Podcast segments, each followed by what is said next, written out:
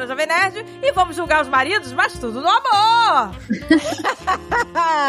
pois, aqui é a Andréia Portuguesa e revelação bombástica. Meu marido já me traiu. Hum? Meus pi- Nossa! Tá. No meu pior pesadelo. Aí eu acordei. acordei e dei uns tapas nele. E falo, nunca mais faça isso! Nunca! Cara, não tem descanso nem dormir. Cara apanha dormir. Ei, gente, eu sou a Daniela Freixo de Faria e eu amo meu marido e essa barba tem me deixado muito impressionada. Olha! Que delícia! Olha aí, bom filho, não sabia. Tá muito lindo. Landa, landa, landa, nerds! Aqui é Alexandre Antônio do Jovem Nerd. Não durma, obrigado. É, boa! É, ué, melhor conselho. Aqui é o Azagal e eu só trabalho aqui. Ah, pelo amor de Deus. Começou. Você nem trabalha aqui. Ele é um convidado hoje, ele é um convidado. Olá, aqui é Rogério Bonfim. Sim, senhora. A última É, palavra é menino. sempre dele. Meu Deus. Gente, mentira, mentira. A gente não vai julgar ninguém aqui, não. gente. Isso aqui não é um tribunal. A gente só vai falar Aham. Sobre um tema que interessa a todos, não é? Todo mundo relaxadaço. Esse programa aqui ou dá divórcio ou lua de mel. Não tem nem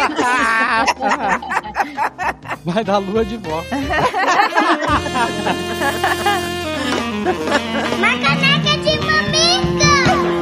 E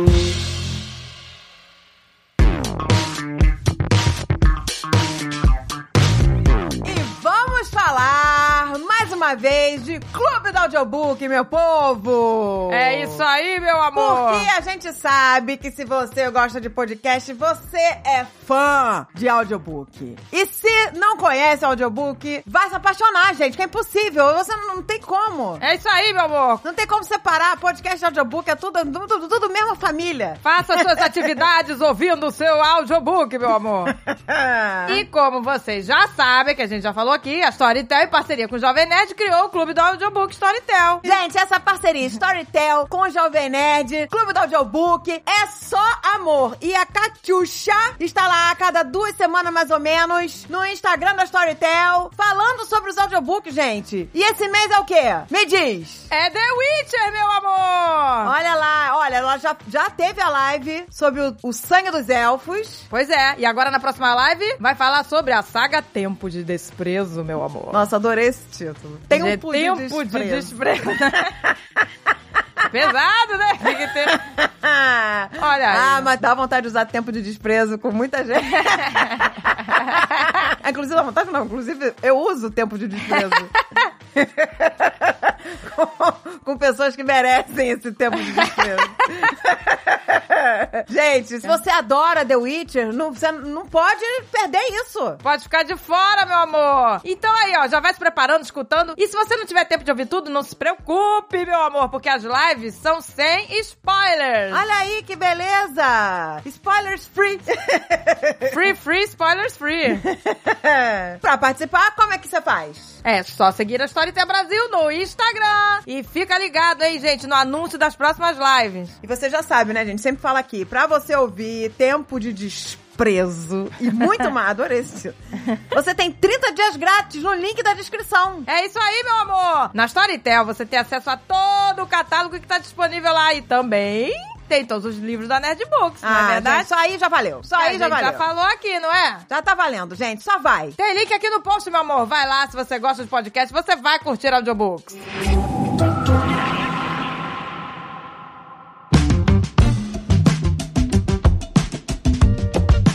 Vamos falar sobre o quê? Amigos, a gente tá afim de mudanças. Estamos afim, sabe que a gente tá afim? De se organizar. A gente Exatamente. começou organizando a casa, a vida, agora vamos organizar a vida financeira. É isso aí, isso faz parte da organização. Gente, desafogue em janeiro, desafoga o ano inteiro. Ah, que delícia! Gente, quem nunca precisou de um empréstimo, que atire a primeira pedra. quem nunca fez um empréstimo. Não é, meu amor? Ô, gente, nessas horas a gente quer o quê? A gente quer pagar a menor taxa possível. A gente quer parcelamento. E o que nós viemos trazer aqui hoje? Ah, empréstimo sim pra você, meu amor. Empréstimo 100% digital, gente. Você pode fazer tudo por app. Pois é, pode fazer pelo app ou pelo site da empresa, né? Parcelamento em até 60 vezes. Agora, tô te passando só as vantagens. 60 vezes. E olha só, tem também o produto de empréstimo com garantia de veículo. Então a chance de aprovação é três vezes maior e as taxas 40% mais baixas. Taxas a partir de 1,73% ao mês, hein? Olha aí, meu amor. O que que assim oferece pra você, meu amor? Empréstimo com seguro, Pra você ter mais segurança no caso de um imprevisto, não é mesmo? Desconto de até 20% nas taxas de juros, pagando com débito em conta, empréstimo de 500 a 150 mil. Olha aí, meu amor, começa a pagar em até 45 dias. Tarifa zero pra contratação. Zero. Grátis. De grátis. Olha aí, meu amor. E você também tem desconto na antecipação das parcelas do empréstimo. Então, olha, gente, você pode simular direto do seu celular, sem sair da sua casa, em apenas dois minutos. Link na descrição. É isso aí, meu amor. Uma empresa do Grupo Santander.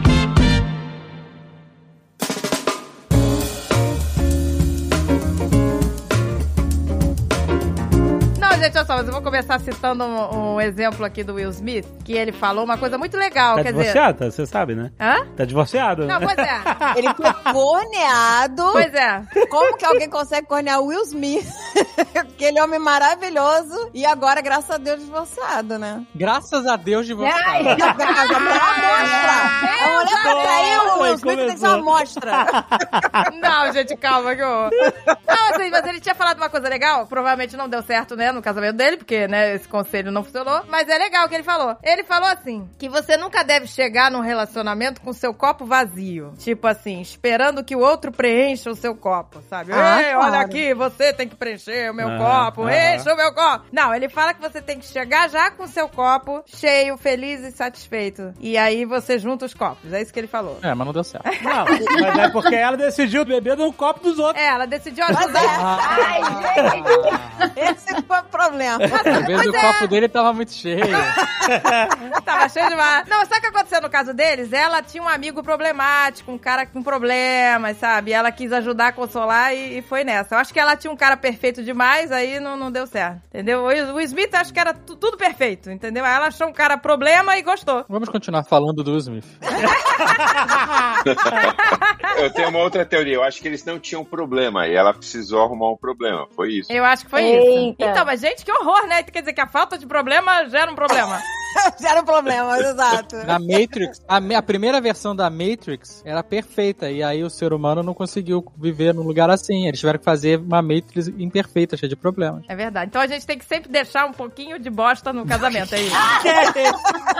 Será? Sempre cagar um pouquinho, né? Sempre cagar um pouquinho fora do pinico pra poder ficar tudo bem. E se tiver tudo no amor, vai dar bosta, então. Não, não, cagar fora do pinico não. Pode Caga- cagar. Você tá cagando no pinico, o relacionamento já foi pro breve. Já foi pro inferno. Ei, que delícia. Começamos bem. Mas não tem que, você não tem que sabotar um pouquinho cara, pra, pra dar certo. É porque as pessoas são naturalmente perfeitas, cada um tem o seu defeito, suas bagagens, suas coisas. E o negócio do relacionamento é você saber navegar com todas essas imperfeições das pessoas, entendeu? Você é uma, ter É uma claro. união, como você falou aí, os copos se complementam. Eu não sei como é que é essa análise do copo, como é que o copo complementa, mas enfim, é isso, né? Todo mundo com o copo cheio. Não, ele quer. Copo cheio demais transborda. É, pois é. A não ser que seja espuma no topo, que aí é mais, é mais seguro, mais a onda. Ô, gente, olha, o Will Smith é maravilhoso, mas esse negócio do copo eu tô, tô meio achando esquisito. Não, o que ele quis dizer é o seguinte: você não pode chegar É, pro seu parceiro depende. exigindo que ele te faça feliz, entendeu? Exato, exato. Isso. Tipo assim, me faz feliz, me, me satisfaz, me faz feliz, me faz Não, tudo que eu quero. não, não pode. Né? É isso que ele quis dizer, entendeu? E mesmo porque, cara, uma vez eu vi um, um rabino falando isso né, num desses vídeos. Puta merda. Não, eu sei, mas é. Mas o cara era, era, era, uma, era uma parada muito sábia. Por onde você tem andado, Jovem Nerd Nerd? religioso. 2022. Mas o vídeo não tinha a ver com religião. Ele por acaso era rabino. Ele tá falando sobre relacionamento. Justamente ele falando sobre amor. Um rabino falando sobre relacionamento. Use peruca. Não... Não, não. Aí, eu, Ande atrás do seu marido. Não. Mas era uma pessoa que entendia relacionamento. Aí ele falou o seguinte: Ele era casado, o rabino? Não sei. Ué, Rabino casa. Ah! Mas casa? Rabino casa, Rabino não é padre, gente. É, gente. né? É, não é Mas eu tô padre, perguntando se ele era casado, não perguntei se ele era padre. Não sei se ele era casado, mas ele, o que ele falou Ah. faz sentido. Ó, presta atenção. O cara que entende de relacionamento não é casado, não entende. Eu não vou. Ah, é verdade. Não, é verdade. gente, ele ser rabino, ele não ser rabino não é relevante. É só por acaso ele era rabino. Não, mas pra dar conselho. É, irrelevante. Mas você trouxe a informação do Não, amigo. mas ó, ele ser rabino, quer dizer, talvez seja relevante porque é um, o rabino é uma pessoa que lida com muitas pessoas. Exato. Com a sua comunidade, com muitas famílias, etc. Certamente. Mas pra dar conselho, realmente Mas- ele tem que ser casado. Mas né? ele falou o seguinte: muita gente acha que amar o outro é o amor que ela sente pro outro, é na verdade um sentimento egoísta de que a pessoa me faz bem, Exato. sabe? Então a pessoa tá num relacionamento porque a outra me faz bem, me dá prazer, me faz ficar alegre, não sei o quê. E ele fala que é- essa é uma visão muito superficial do que é o amor, porque o amor deve ser justamente o oposto, você se doar pra que a outra pessoa esteja bem também, entendeu? Porque senão parece que o, o amor de um casal é só um satisfazendo, fazendo, sabe, satisfazendo o outro. É, eu sei, É, é. entendi. É. Exato. Ah, muito lindo. Sabe? E não é, É só, lindo, e não é isso, entendeu? Eu não estou com você porque você me satisfaz, você, me- eu estou com você porque eu quero trocar isso com você. Eu quero te satisfazer como você, sabe? É uma troca, entendeu? Parece até uma letra do Barry White. Pra mim, amor é, é o tamo junto, tamo junto. É o tamo, Tamo junto, é junto, isso aí. Entendeu? Porque deve é, né? E aí você se pergunta, o que que você pode fazer pela pessoa amada? É sempre a pergunta do que é o verdadeiro amor, né? É a doação de você, da sua energia, do seu esforço de, É pra outra pessoa. Isso é o amor de verdade, não é o amor que, ah, me venha, me, me, É, me faça feliz. é, Como você falou no negócio do copo. Não, isso aí, aí isso não é amor, isso aí já é, já é, já é egocentrismo, né? Você querer que o outro te satisfaça e. me serve, Badia, me serve. Parece que é um conceito muito ligado ao prazer, mas às vezes é isso. é Tipo, sabe aquele negócio, tipo assim, ah, É. eu não sou ninguém sem você. É, você... Ou seja, eu preciso de você pra ser, sei lá, organizado, não sei o quê. E, tipo, não deveria ser isso, sabe? É deveria claro. ser. ah, eu não sou ninguém sem você. E sim, eu sou eu mesma com você. É, porque o ser humano em si, às vezes a gente pensar, nós temos a tendência de ser egoístas, né? De, de fazer as coisas, né? Você me faz feliz, né? Eu vou ter, né, um cachorrinho para ficar feliz. Exato. Sabe? Tipo, é, o ser humano tem essa tendência, né? Então é difícil até a gente fazer essa divisão, realmente, né? Da doação. Exato. Né? Eu me dou demais pro meu cachorro. A minha mulher até fica brava. Ah, meu Deus. Começou Olha a sessão. Olha aí, Começou, começou. o primeiro problema. Pode sentar no divã. Vocês sabiam que um dia eu perguntei pra ele, falei, fala sério, amor, você ama mais o, o samba do que eu? E aí ele respondeu honestamente, ele disse, amor, eu amo igual. Aí eu falei, o quê? Você ama igual?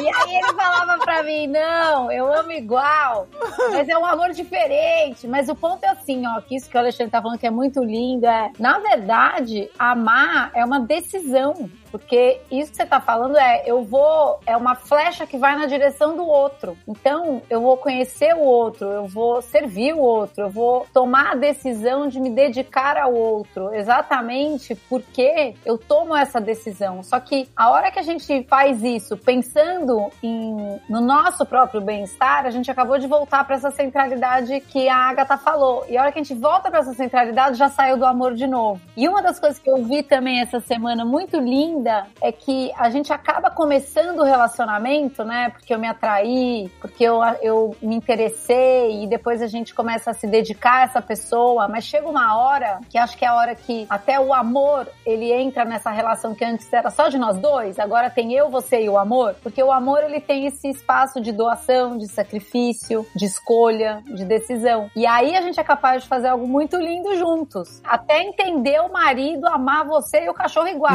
entendeu? Ah, é, né, meu amor? Não, agora tem essa curiosidade, Dave. Ai, meu Deus. Ih, Laia! Ferrou. Você ama igual, ama mais, eu, o cachorro. Mais, quero saber. mais.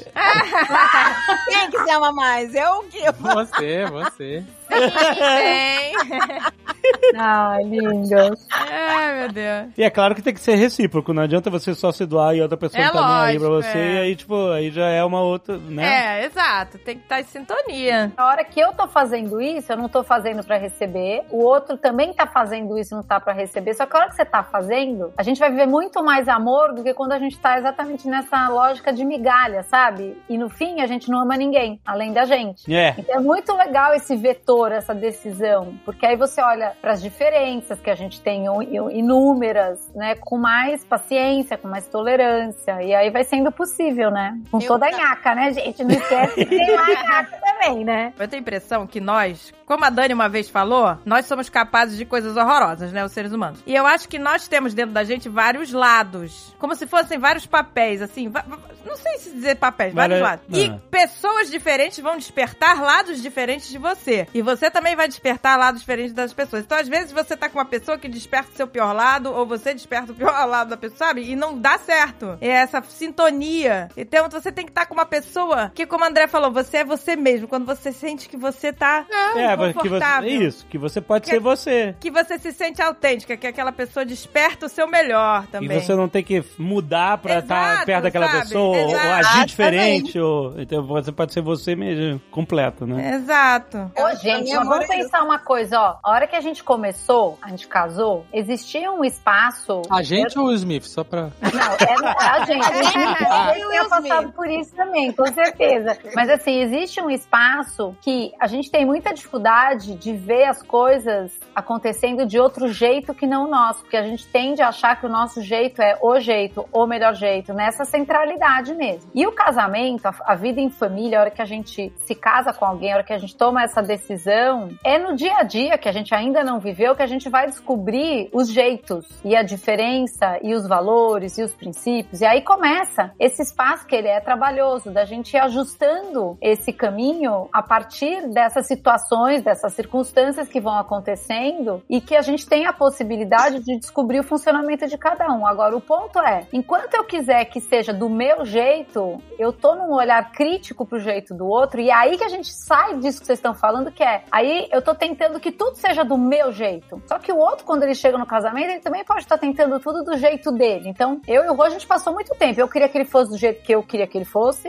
e ele queria que eu fosse do jeito que ele queria que eu fosse. E aí a gente fica num espaço de defesa, de eu preciso defender o meu jeito. o outro precisa E aí a gente não soma jeitos, a gente não soma possibilidades, a gente não descobre novas formas, a gente não, não se flexibiliza. E às vezes é por isso que um casamento ou uma relação termina, porque a gente, no fim do dia, a gente não se encontrou e aprendeu coisas novas e, e teve a humildade de entender que o nosso jeito é só um jeito, né? É só um jeito, não é o jeito. Exato. E, e isso é difícil, principalmente quando a gente tem filho também, porque aí, ah, é o meu filho, do quero do meu jeito, né? É essa encomenda toda, essa exigência toda, né? Pois é, essa batalha de poder, né? a- é, desgasta, né? Exato. É isso que você falou, pois é, cara. Porque a gente fica nessa coisa de disputa de poder, né? De, de qual é a opinião que vai valer, qual é, né? E quando na verdade realmente não é isso, né? É tentar chegar. Até aquele exemplo que você deu da outra vez, no outro programa, do, do jantar, que o Bonfim, né? Tinha dificuldade de chegar na hora lá no jantar. Lá em São Paulo, é. É, Mas aí vocês chegam a um consenso, né? Em vez de ficar, ah, você,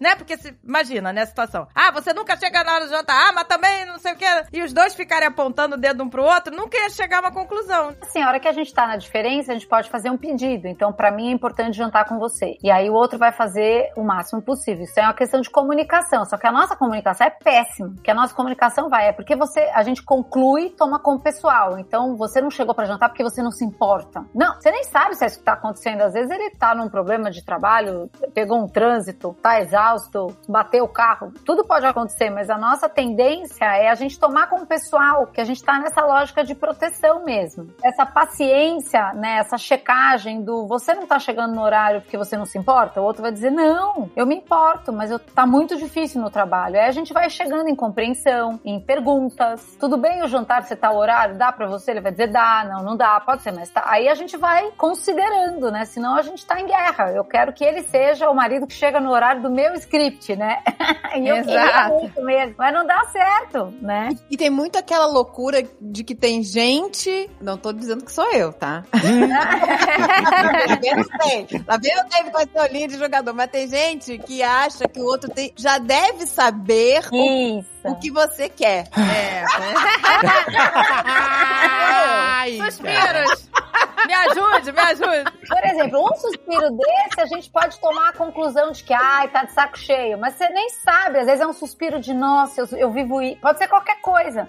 Mas a gente conclui e age, parte pra guerra, entendeu? É. Exato, gente. Porque a pessoa, você, você não falar o que você quer, o que você tá precisando, não é que você quer exigir que seja concreto, mas se não, não colocar os dois lados, não colocar as cartas assim, gente, eu, eu tô precisando disso, né? E o outro fala, mas eu preciso daquilo. Eu tenho que saber o que tá fazendo falta pra um, o que tá sufocando o outro, né? Porque às vezes, não, mas isso aqui tá me deixando muito chateado, isso aqui tá me magoando, isso aqui eu sinto falta. E aí tem que chegar lá no- naquele consenso, né, gente? Não, e tem uma coisa, às vezes o outro vai querer uma coisa absurda. Às vezes vai perder Para o jeito, Constantinopla. Constantinopla. entendeu? Às vezes vai ser uma coisa que você fala, meu, mas eu não vejo o menor sentido nisso. Isso aqui é uma coisa. comp-" Mas assim, às vezes até essa consideração vai fazer o outro repensar o que ele tava querendo, entendeu? Gaveta de utensílios de cozinha. Que? Eu passei um dia inteiro arrumando a gaveta. Ficou, ficou lindo. Sério. Tudo encaixado, parecia um Lego. Eu falei, gente, agora tá organizado. É só tirar uma foto, colocar aqui e guardar as coisas tudo no mesmo lugar. Olha o nível de loucura. E aí era uma gaveta pra foto coisas azuis e outra gaveta pra coisas vermelhas. Nossa! Essa. É, mas agora é a gaveta onde tem as coisas azuis completamente jogadas e a gaveta onde tem as coisas vermelhas. Cara, era perfeita. As coisas, tipo a colher, uma de cabeça pra baixo em relação à outra pra fazer o yin yang. Nossa. Era, era uma obra de arte a gaveta. Não, melhor não entrar nessa cozinha. Então você deixa ele cozinhar, hein? A, a amiga da André chegou aqui, abriu a gaveta. Como é que ela falou? Fala, Conta aí, a Maria José. O quê? Ela falou, eu estou com medo do Dave. Era uma gaveta nível serial killer de organização. Era assim, assim. Era, foi. Puta, aí eu falei, é só imprimir, manda imprimir na Amazon, a gente cola aqui, todo mundo vai saber onde tem que guardar tudo. Manda imprimir na. Mas, cara, a organização, eu já dei de presente pro Azagal. Sabe o presente que eu dei pra ele uma vez? Hum. Falei, ó, chegou seu aniversário, eu não comprei nada, mas eu arrumei suas gavetas pra você. Olha, mas isso é um presente Nossa. bom. verdade, é verdade. É Eu verdade. arrumei só. todas as gavetas dele. Que estavam E, é, isso conta do temperamento. Provavelmente tem um temperamento autoanalítico, as coisas estão tá em ordem, tem ordem, tem método. É muito legal de ver. Aqui em casa, a minha paciência também. O Rô é muito lindo. Ele fala, deixa que eu tiro da máquina. E agora a gente tá numa cozinha pequenininha, então assim, eu me sinto numa cabine de navio que tudo tem o lugar. Sabe aquele negócio que nada sai do lugar? E aí ele faz a coisa mais linda. Você não pode eu- botar uma coisa num lugar que não vai que não é o lugar, não cabe as coisas. Aí ele virou pra mim e falou: Não, pode deixar, eu fiz tal. Aí a hora que eu fui abrir a gaveta de panela, sabe quando bota de qualquer jeito a gaveta não abre? Gente! Aham, aham. Esse negócio sobe muito nervoso. Mas aí eu penso, ele fez, ele fez o melhor que ele podia. Só vou pedir pra ele, por favor, encaixar na ordem correta. Aí tem uma ordem, né? Tô aprendendo com o Dave, amor. Pode pôr a foto da ordem. foto Mas ajuda, ajuda. Ajuda! Você sobe um negócio e fala, calma, ele tá fazendo o melhor que ele pode. Acalma. Aí É que nem a máquina, máquina de lavar louça. Tem um lugar que é perfeito pros copos. Eles nunca estão lá. Não, É, não, não, parte- gente, não vamos falar de Não vamos máquina falar de lavar louça. né? Você tá dizendo que eu não de boto a louça louça. na Eu não máquina tô de lavar falando louça? nada. Era só o que me Não, faltava. eu boto, mas às vezes o negócio fica meio ruim mesmo. Aí ele chega e fala: Não é possível. Quem pôs a louça na máquina? Eu falo, tava, eu tava muito apressada. Aí ele, amor, ai, perdão, vamos de novo. Amanhã, de novo. Ai, gente, é muita, é muita correria. É que a, lo- Oi, gente. a máquina tem uma capacidade e a Dani consegue dobrar a capacidade Ah, é, da, isso aí. da máquina. Isso É padrão. verdade. Aí a louça começa a, né, Não, não É, limpa. gemer, gemer dentro da máquina. Não limpa. Ah, mas eu não limpa. boto no limite a máquina. A máquina tem que aguentar tudo. Eu sou a favor de duas máquinas de lavar louça Eu em também, casa, meu sabe? sonho. Twins. Eu sonho. Tipo, Ah, não tem geladeira double side, tinha que ser máquina de lavar louça double side.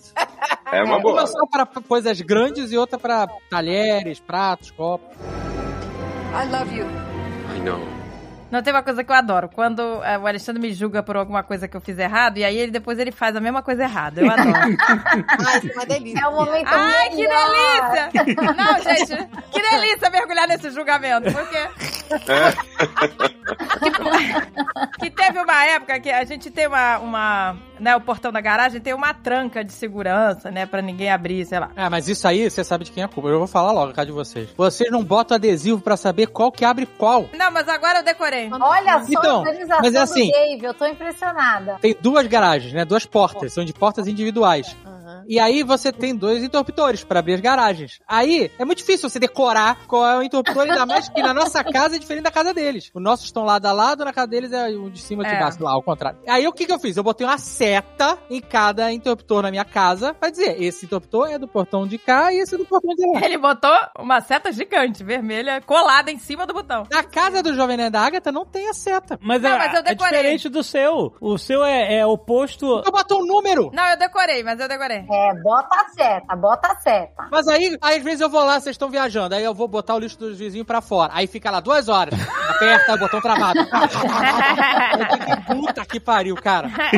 então, foi isso. Nenhuma boa ação fica sem punição. Não, é realidade. Não, mas é porque não, porque não é isso. É que tem uma trava que você trava a porta da É. garagem com é um ferro. Se a pessoa de fora não conseguir abrir de jeito nenhum. E aí se você apertar o botão de abrir a porta da garagem com a trava fechada, Eita. ele vai entortar aquele metal porque ele vai puxar com toda a força e não vai abrir aquele metal da trava, com o tempo vai entortando, porque ele faz uma É. puta força no metal. Vai ser portão com, com ferrinho torto pro resto da vida. Isso aí não tem Mas se como. tivesse o número, portão 1, portão 2, Pois é, é saber. verdade. Vou, peraí, vou destravar o portão 1, agora eu vou apertar o interruptor 1. É, Mágico. não, é, até que é uma boa ideia. Não, mas aí então, o Alexandre destravou é, o portão e pediu pra eu apertar o botão pra abrir o portão. Eu apertei errado. Aí fez, "Ah", né, aquele negócio de travar. Mas é claro que apertou errado, porque não dá pra saber. Aí, Dá pra saber, certo, porque ela é é uma é da direita, abre da direita, da esquerda, abre da Então, esquerda. aí ele falou exatamente com essa voz pra mim: Você não pode errar! Você não pode errar! Aí, Direita de quem entra, de quem sai. A direita, cara. Não, agora eu decorei.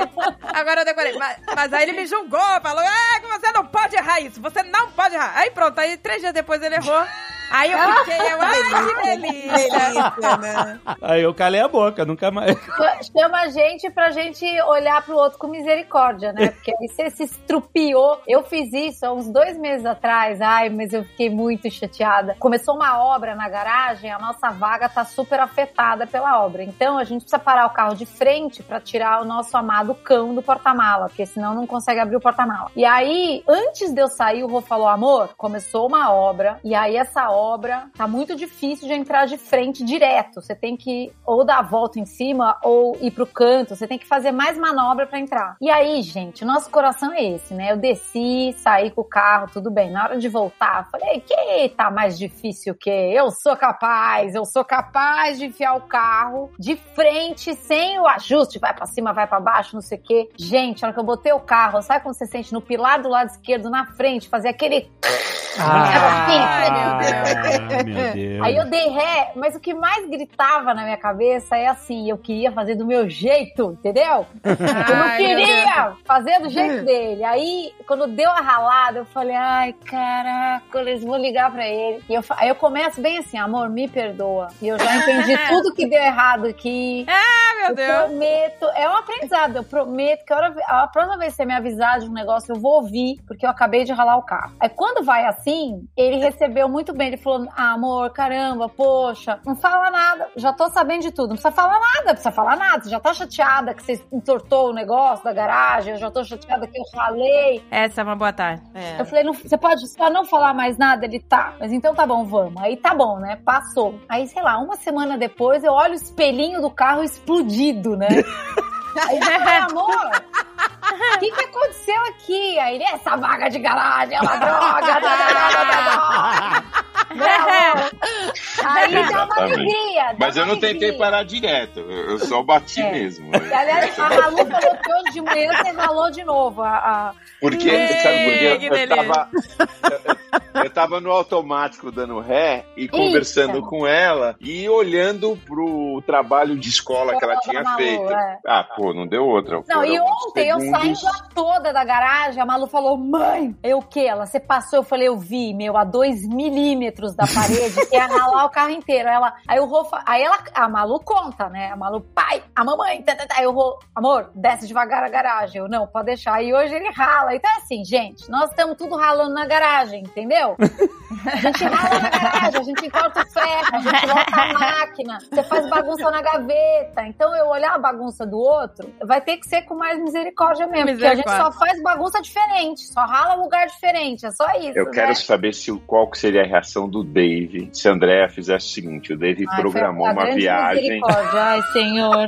Vai. com os, é, Tô muito com- nervosa agora, gente. Ai, gente. com os Não. dois filhos deles, pequenos, Muito pequenos. Vamos entrar no detalhe. Com- Muito pequeno. Sabe aquela fase, meninas, que seu bebê é muito frágil, você tá muito agarrada e Aham, você sei. precisa tentar garantir que tudo vai dar super certo e você fica muito angustiada com isso. Era eu indo pra Bahia com a Malu bebê, panela. Era uma coisa muito grande. Hoje eu olho e falo, gente, não precisava de nada, mas tá bom, vai, amor. Aí chegamos no, no hotel que eu já tinha reservado, toda a família foi pro Ano hotel, não só novo, nós. tá, gente? Íamos ficar 15 dias lá. Então chegou, como vocês sabem, ouviram já ela falar que levou panela, desarrumou todas as malas, porque ela precisa ela desarrumar todas as malas quando chega em qualquer hotel. Precisa chegar, né? Ah, é bom, né? Aí a gente chegou no hotel, desmontou tudo. Ela vira pra mim e fala: Olha esse berço que os caras trouxeram. Não dá pra ficar nesse hotel. Gente, eu tô numa assim? situação agora, assim, ó, de cabeça baixada, com a mão nos olhos, de uma lembrança terrível, tá? Pra vocês saberem. Oh, meu Deus. Isso? Aí eu falei, mas por que não? Não dá. Olha só, esse berço aqui, ele é largo. A Malu vai tentar pular, ela vai enfiar a cabeça, vai Eu já vi morrer. ela morta, Não. atravessando a cabeça naqueles varões enormes alargados Ah, de bambu. Foi uma cena muito difícil, afogada. Aí eu falei, tá bom, Dan, tá bom, Dan, eu vou, eu vou falar com o cara do hotel. Ah, cara do hotel, você tem um outro berço, porque esse...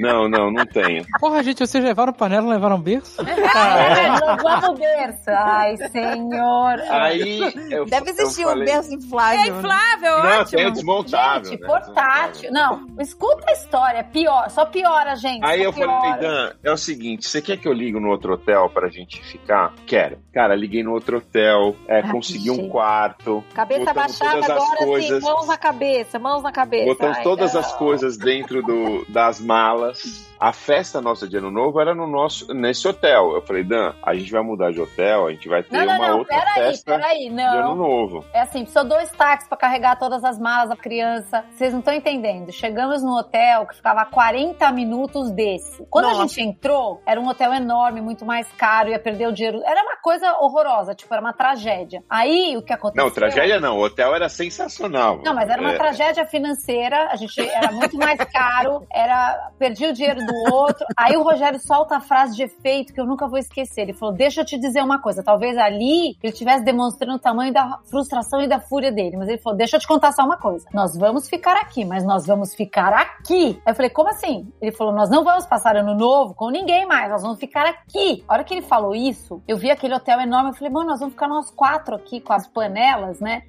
E, e agora? eu, eu quero ver meus pais no ano novo. Aí eu andando por aquele todo lugar. Aí conta, amor, desarrumei tudo de novo. Não, aí a hora que acabou de desarrumar, eu falei, vamos descer pra almoçar agora. A gente chegou pra almoçar, ela começou a angústia. chorar. Ai, angústia. E falou assim: você vai me matar. Eu falei: não, não, tá tudo bem, não. Eu achei que já tinha passado o problema. Não, eu quero voltar pro outro hotel.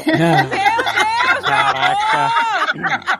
Mas o isso, meu Deus? Aí É, ganhou. gente, não, eu fiquei muito dividida. Eu falei, meu, o importante é a gente estar junto. Eu dou um jeito naquele berço. Bom, Ela aí... dorme entre a gente. sei Não, lá. gente, vocês não estão entendendo. Aí eu tinha um problema, né? Que era o dono do outro hotel. Aí ele falou: Não. talvez não tenha mais quarto. Bom, aí o Rô falou: você vai falar com o cara desse hotel, já passou o cartão. Bom, aí era. Vocês estão imaginando, né? Bom, Gente do céu. é. Aí liguei pro outro hotel, falei pro cara: olha, é o seguinte, você deve ter esposa, não sei se você você já teve filhos ou não. É, Mas- ficou desequilibrada. Eu tive, eu tive filho pequeno. A minha mulher está surtada, coitada. Filho pequeno, minha mulher tá Afetada, desequilibrada, não tá né? bem, não tá Tá bem, não tá nada bem. É, Muito e ela quer voltar pro hotel, gostaria de saber se você ainda tem o quarto disponível, que a gente quer voltar e tudo mais. Aí falou: não se preocupa, pode voltar. E eu comprei um berço pra você. Ai, gente! Ah, que maravilha! Gente, É, maravilhoso. que Melhor beleza. hotel, gente. Aí eu cheguei lá, era um francês, eu nunca vou esquecer. Eu acho que foi o primeiro perdão, assim, legítimo que eu pedi na vida, de verdade, assim. Eu virei pra ele e falei, eu só preciso que o senhor me perdoe. O senhor me perdoa? Ele olhou pra mim e falou, sim, seja bem-vinda. E foi a coisa mais linda, porque eu entrava na... Eu tava dentro de casa já, né? Então eu ia pra cozinha fazer a sopinha, com- já fiquei amiga de todo mundo do hotel, e foi maravilhoso. Ah, que legal. Gente, nesse dia, eu olhei pra ele, assim, a paciência do Rogério, juro, foi uma coisa inacreditável. Não, é inacreditável, Foi gente. inacreditável. Eu, não- eu queria ver o Eu dele. acho que foi a coisa mais séria. Ai, eu, como eu queria fazer esse teste com o Jovem Nerd. Inacreditável. Ah, inacreditável. Não gostei dessa cama Tipo, aqui. eu te amo Ah, mas, mesmo gente, não assim, gostou da cama, tem muito chão. inacreditável, juro. Botar o bebê no chão. Vai botar o bebê no chão. Não, Não. você dorme no chão e bota o bebê em cima, não sei. Eu queria muito Não. fazer esse teste, agora eu quero fazer esse teste. Ai, meu Deus. Foi incrível mesmo. Nossa. Muito obrigada, amor. A paciência Ó, ó, o Bonfim ganhou o dele. prêmio Homem Mais Paciente do Mundo. Mais Ganhou. paciente, não. Foi. Ganhou, ganhou Sacos de, de touro. O prêmio da paciência. Muito paciente, muito paciente. I love you. I know. Agora, essa tática da misericórdia que a Dani falou, essa é boa, porque você vê, o Alexandre com a mania aqui de pintura dele, das artes, uma vez ele explodiu a tinta aqui no, no carpete. Parecia, né, que tinha menstruado aqui, tava tudo vermelho no chão.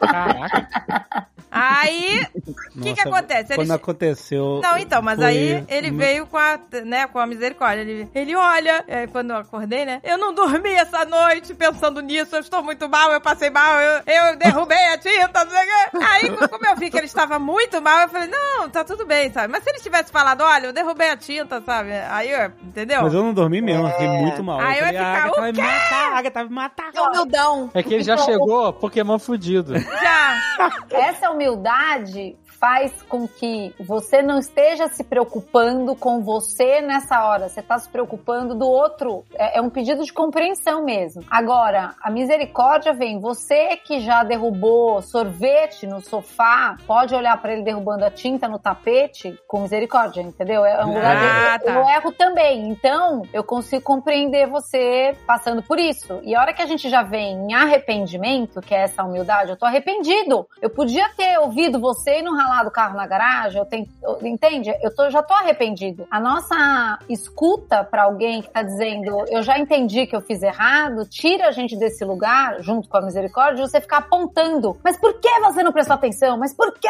Mas é assim, eu não prestei porque é difícil, às vezes a gente erra mesmo, né? Mas, Então, gente, só, só quero dizer aqui que tinta e tapete é uma bomba relógio pra. É só questão de tempo. Exato. Isso ia É. acontecer, né? A qualquer coisa estofados, é uma questão de tempo, né? Não, mas isso que você falou, você disse tudo, né? Tá reclamando da tinta, mas quem nunca, né, derrubou um negócio, desmanchou? Exatamente. A gente passou por uma recente, eu vou contar, tá, amor? Que assim, eu fiquei muito envergonhada, sem dormir também. A gente andou comendo pra caramba, eu, eu tô com uma coisa que eu não, eu não tô cabendo no meu armário, né? Aí, minha mãe vinha Não tá História cabendo da, que essa- história da minha vida. Não, não. Começou. Aí a minha mãe vinha pra cá e tem uma coisa, eu não vou falar a marca nem nada, mas tem uma ajuda medicamentosa para ajudar a ficar sem comer tanto. Aí ela falou: ai, filha, tem certeza? Ah, não, verdade. Melhor não, melhor não, melhor não. Eu vou fazer fechar a boca, toma vergonha nessa cara, mulher. Aí, tarará. Tá bom. Aí, gente, ela veio pra passar o Thanksgiving e me traz sempre uma bolsa de remédio pra enxaqueca, minha, minha draminha, as coisas que eu gosto lá do Brasil. Tá bom. Aí, a hora que eu tô mexendo nessa bolsa, era um saco assim, preto de farmácia. De repente, do nada, eu puxo uma caixinha, uma unidade daquele remédio que eu queria. E fiz, "Ah, ó, ela mandou pra mim, né? E aí eu pensei, ai, que coisa pessoa horrorosa. Mas você sabe que aqui custa uma fortuna, né? É. É uma fortuna. Não, aqui não É dá pra comprar, Aqui custa mil dólares. Meu filho tá trazendo seis injeções pra mim. Pois é. Ele chega segunda-feira. Então, Putz, gente, será que tá não dá pra entendendo? mandar mais três pra ele e trazer pra gente? Ainda dá assim, tempo. Não, mas ó, escuta, aí o que aconteceu? Eu achei a unidade do remédio e falei, gente, mas jamais que eu vou dizer pra ele que eu tenho isso, porque vai. porque é eu também tudo- usei, eu também tomei. É tipo. E eu perdi tudo 10 pra mim. quilos, cara. Ele perdeu É 10 quilos, é verdade. Mas aí eu falava, é tudo pra mim, é tudo pra mim, eu não vou compartilhar esse negócio, eu vou ficar. tu- E eu fiquei meio escondida. Pensa essa cena com o negócio. Aí. Você escondeu essa cena Eu pra escondi, você. gente, porque ele vai virando aquele negócio e vai acabando muito rápido. Eu falei, Acaba não, não, não, não, não. rapidíssimo. Eu vou ficar com esse negócio só pra mim. Escondi. Mas aí eu fiz pior. Aí o que aconteceu? Ai, gente, que horror. Aí um amigo, um amigo trouxe, porque tinha pego emprestado do Rogério, um amigo tava devolvendo pra ele e a gente foi visitar o amigo, o amigo deu, falou: Olha o que eu trouxe pra você do Brasil. Eu trouxe três unidades do remédio.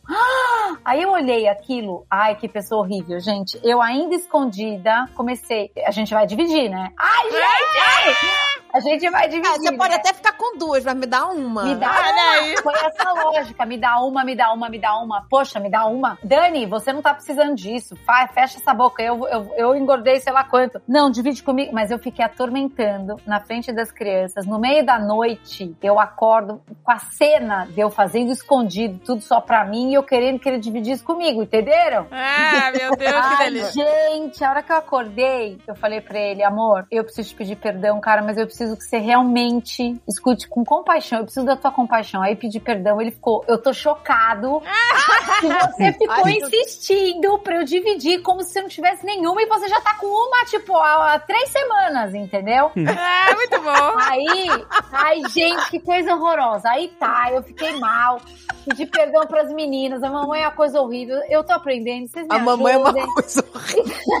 Caraca, se a Dani é uma coisa horrível, nós estamos todas ferradas. Acabou, tô condenada Não, no gente, mas eu sou mesmo. Mas graças a Deus eu percebo as coisas horríveis e peço perdão, né? Aí aprende, não faz mais, né? Bom, aí, gente, passa dois dias.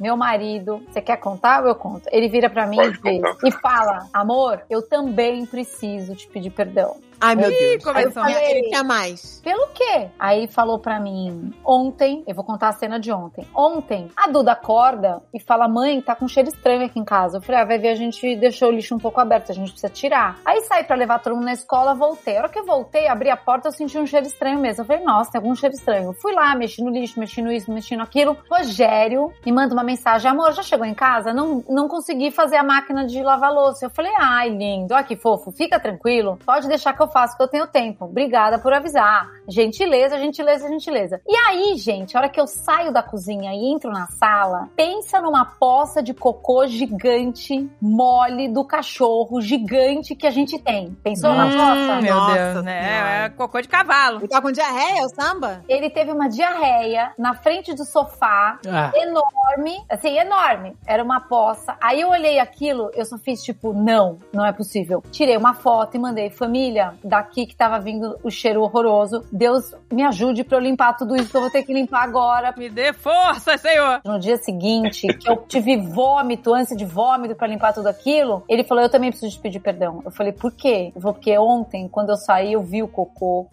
e eu saí de casa e lá o cocô lá, entendeu? O Dave faz isso sem pedir perdão, tá? sem pedir perdão. o quê? Cara, uma vez eu fui fazer um retiro espiritual. Lá e aí, eu voltei toda zen, paz e É. amor, Age of Aquarius. Cara, quando eu entro em casa, tava um cheiro de merda. Inacreditável. Eu falei, gente, o que, que aconteceu aqui? Morreu alguém aqui dentro? e aí o Dave na maior, sem pedir perdão, tá?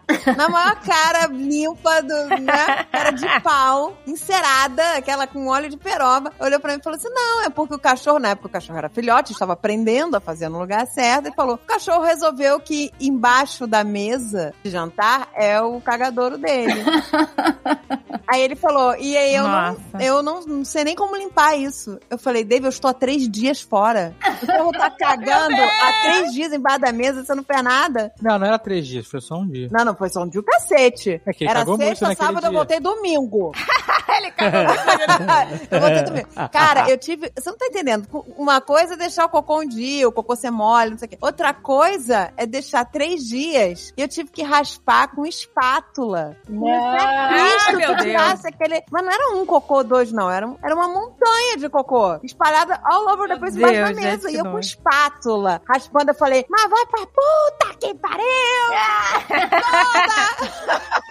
Toda Virou- zen, virou. Caraca, todo o meu momento zen acabou em segundos, que eu fiquei lá praguejando embaixo daquela. Eu falei, não acredito que eu cheguei e vou ter que ficar raspando cocô. Você não teve humildade, gente. Não teve a me desculpa, não sei o que. A gente vivendo e aprendendo. Tem que ser humilde, hein, Dave? Pelo menos. Pelo menos não tinha desculpa, né? Há três dias que eu Não não sou eu que vou pedir desculpa pela merda dos outros. Deixa o cachorro pedir, né? o cachorro vai lá ajoelhar. Não, gente, é muito bom, muito bom. Não, não, aí eu perdoei ele, ele me perdoou. Eu fiquei só com a minha original medicação. Ele não compartilhou comigo, mas eu achei bem justo, entendeu? E aí a gente seguiu em frente. Olha, o Dave, isso ele não pode reclamar. Porque tudo que eu acho que é bom, eu dou um jeito de compartilhar com ele. Tudo. Falar, ah, isso aqui é legal, então ele tem que ir junto comigo. Sempre. Inclusive essas injeções. Quando eu comecei a tomar esses remedinhos pra ajudar, eu falei, Dave, você tem que vir junto nisso, porque é maravilhoso. Tirar toda a fome, sei lá o que, sei lá o que.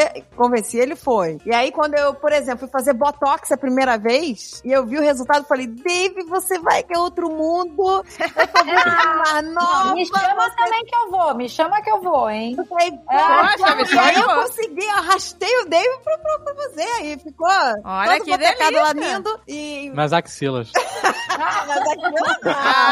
Até porque não tinha expressão nenhuma.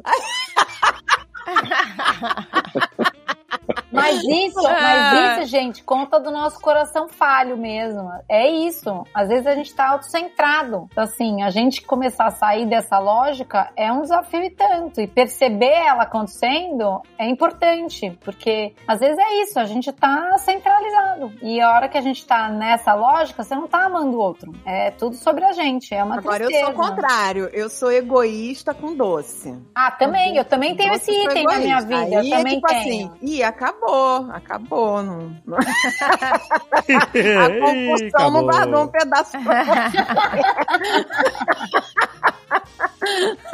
Ê, credo que delícia. Ai, todo mundo tem seus, seus defeitos, né, gente? É. I love you. I know. Não, mas olha só, agora olha essa minha do Alexandre. Foi no ano passado, né? A gente comemora aniversário de casamento. A gente faz aniversário de namoro no dia 12 de outubro e de casamento no dia 15 de outubro. É, mas hoje em dia a gente, né, comemora mais o, né, o de casamento, né? E aí o que acontece? Só que é perto do dia das crianças, né? O de casamento, né? Nós dois esquecemos o aniversário de casamento. Eu e o David a gente esquece todo ano. Nossa, não sabe contar a história. Nossa, nossa, isso é o storytelling. É feio do storytelling. Então conta você, ô meninão. Ah, fazer o julgamento vai, aí. vou começar. Lua de mel ou de voz? Vou contar uma piada. Começa o ah, julgamento. é, pra chegar do outro lado. Bom, então, é, que a- por que, que a galinha traz. Você contou o final da história. Você Não, mas contou eu o já final ia da falar, história. então conta Já você, acabou, não, meninão. estragou a história. Não, agora tu vai contar, meninão. Conta aí, ô garoto da piada. O joke boy, vai. Você contou.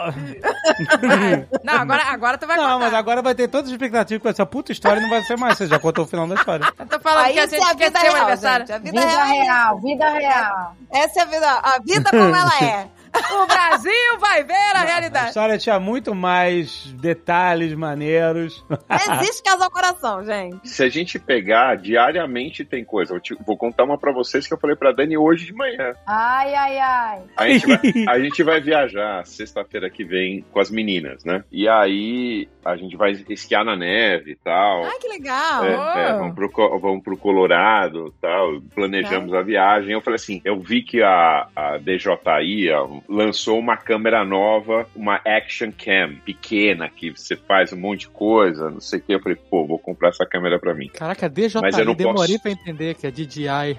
é, DJI. Exatamente. É. porque, enfim, é isso aí. Mas eu não posso contar pra Dani que ela vai ficar puta da vida comigo que eu gastei 500 dólares numa câmera.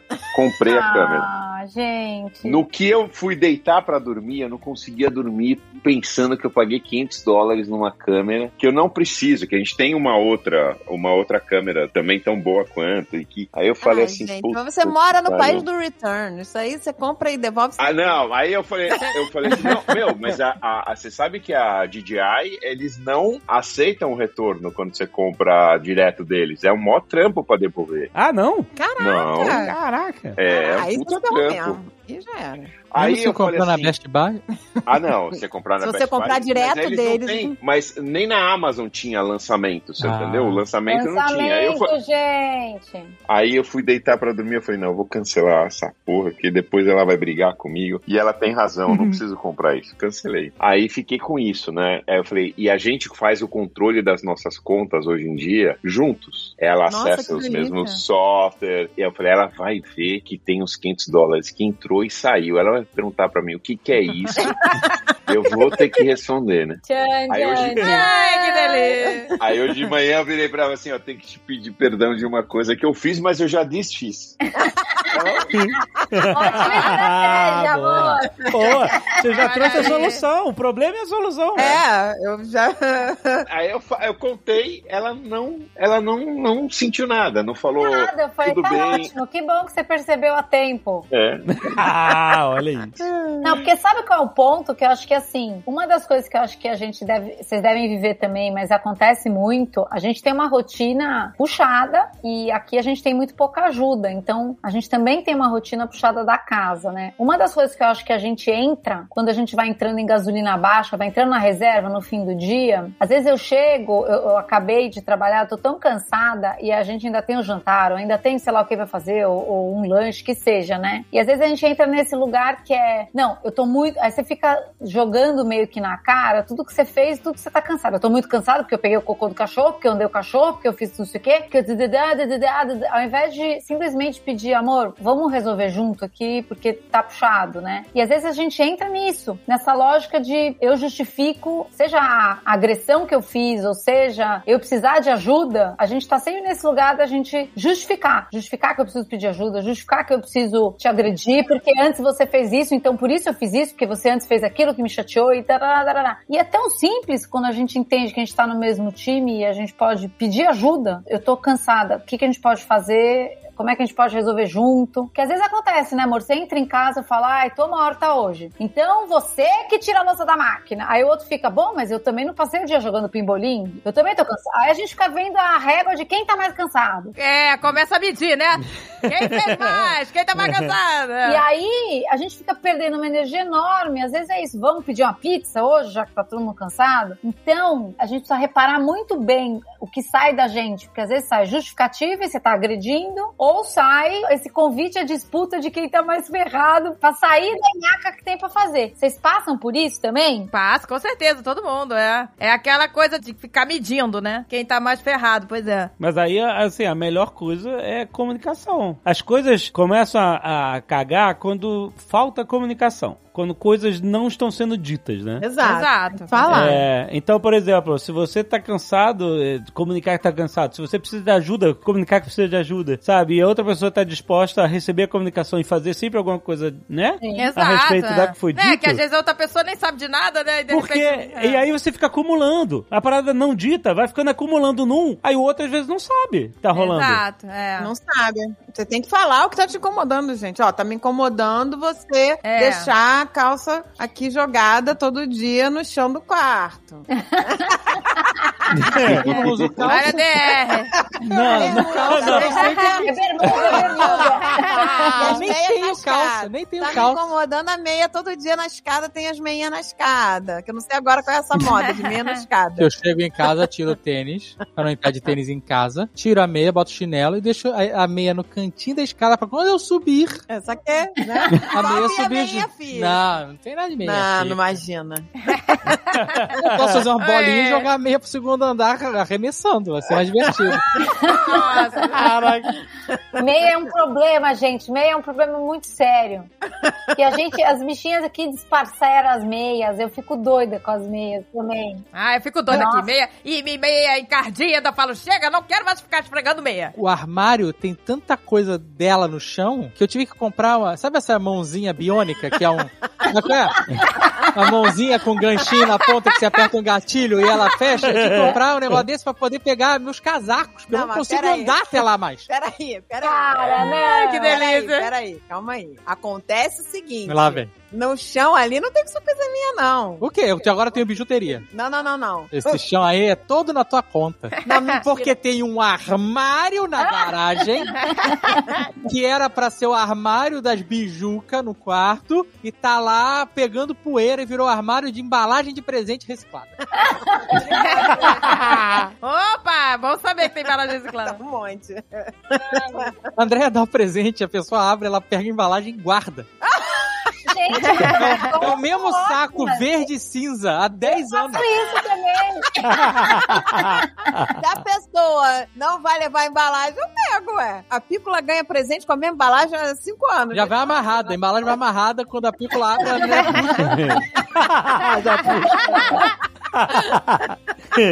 Ai, as embalagens são lindas, eu fico com dó de Eu também, eu guardo as sacolas que chegam também. Aí, se de um presente, pega na, na, na- embaixo da cadeira de palha. Exato, gente, é verdade. Pô, embalagem até de tecido. Ah, de tecido é forever.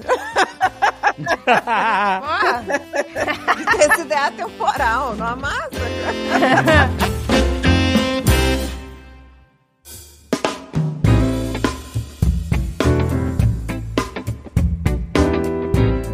Agora, sendo honesto, a gente podia fazer aqui um, um joguinho assim. Cada um dizer o que mais incomoda e o que mais admira Meu pra dar um Deus, carinho. A Jovem Nerd já tremeu muito. Nossa. É, é lua de mel ou divórcio, já falei. Vamos Ah, é deixar boa, o é jogo pros fãs, para os ouvintes, na Não, não semana vamos que jogar vem. não. Vamos jogar não. Pra semana que vem, olha aí. Quantas horas de gravação já? Já tem bastante. mas Não, mas vamos fazer. Não, pode começar, pode começar você. Eu? Eita! Jamais. Eu sou sempre o Não se último. incomoda, pode Eu falar. sou sempre o último. Eu acho que tem que ser na ordem da apresentação do Apresentação. Ai, meu Deus. Eita. Ai, meu Deus do céu. Tá bom, olha. É, não, mas é fácil, olha só. Socorro, ela tá fazendo carinho em mim agora. Eu tô fazendo Tá cara. falando fazendo carinho, socorro, Uma lá coisa vem. que me irrita é o seguinte.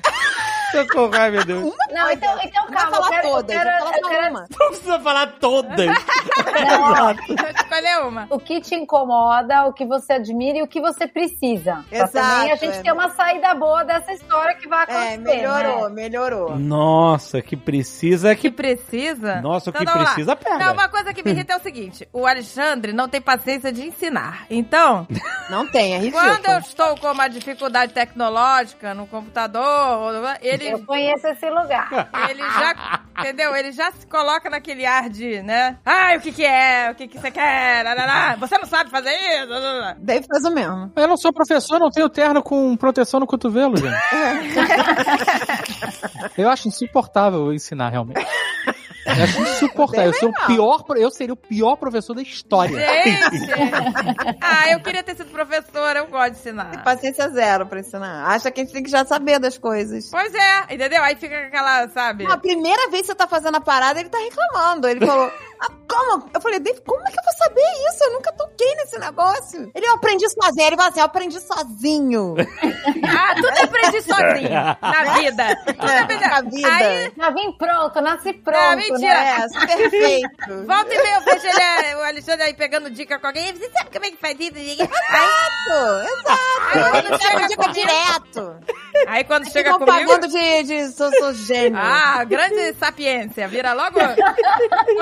A Senhor... dinâmica tá ótima. Não, mas isso é uma coisa que...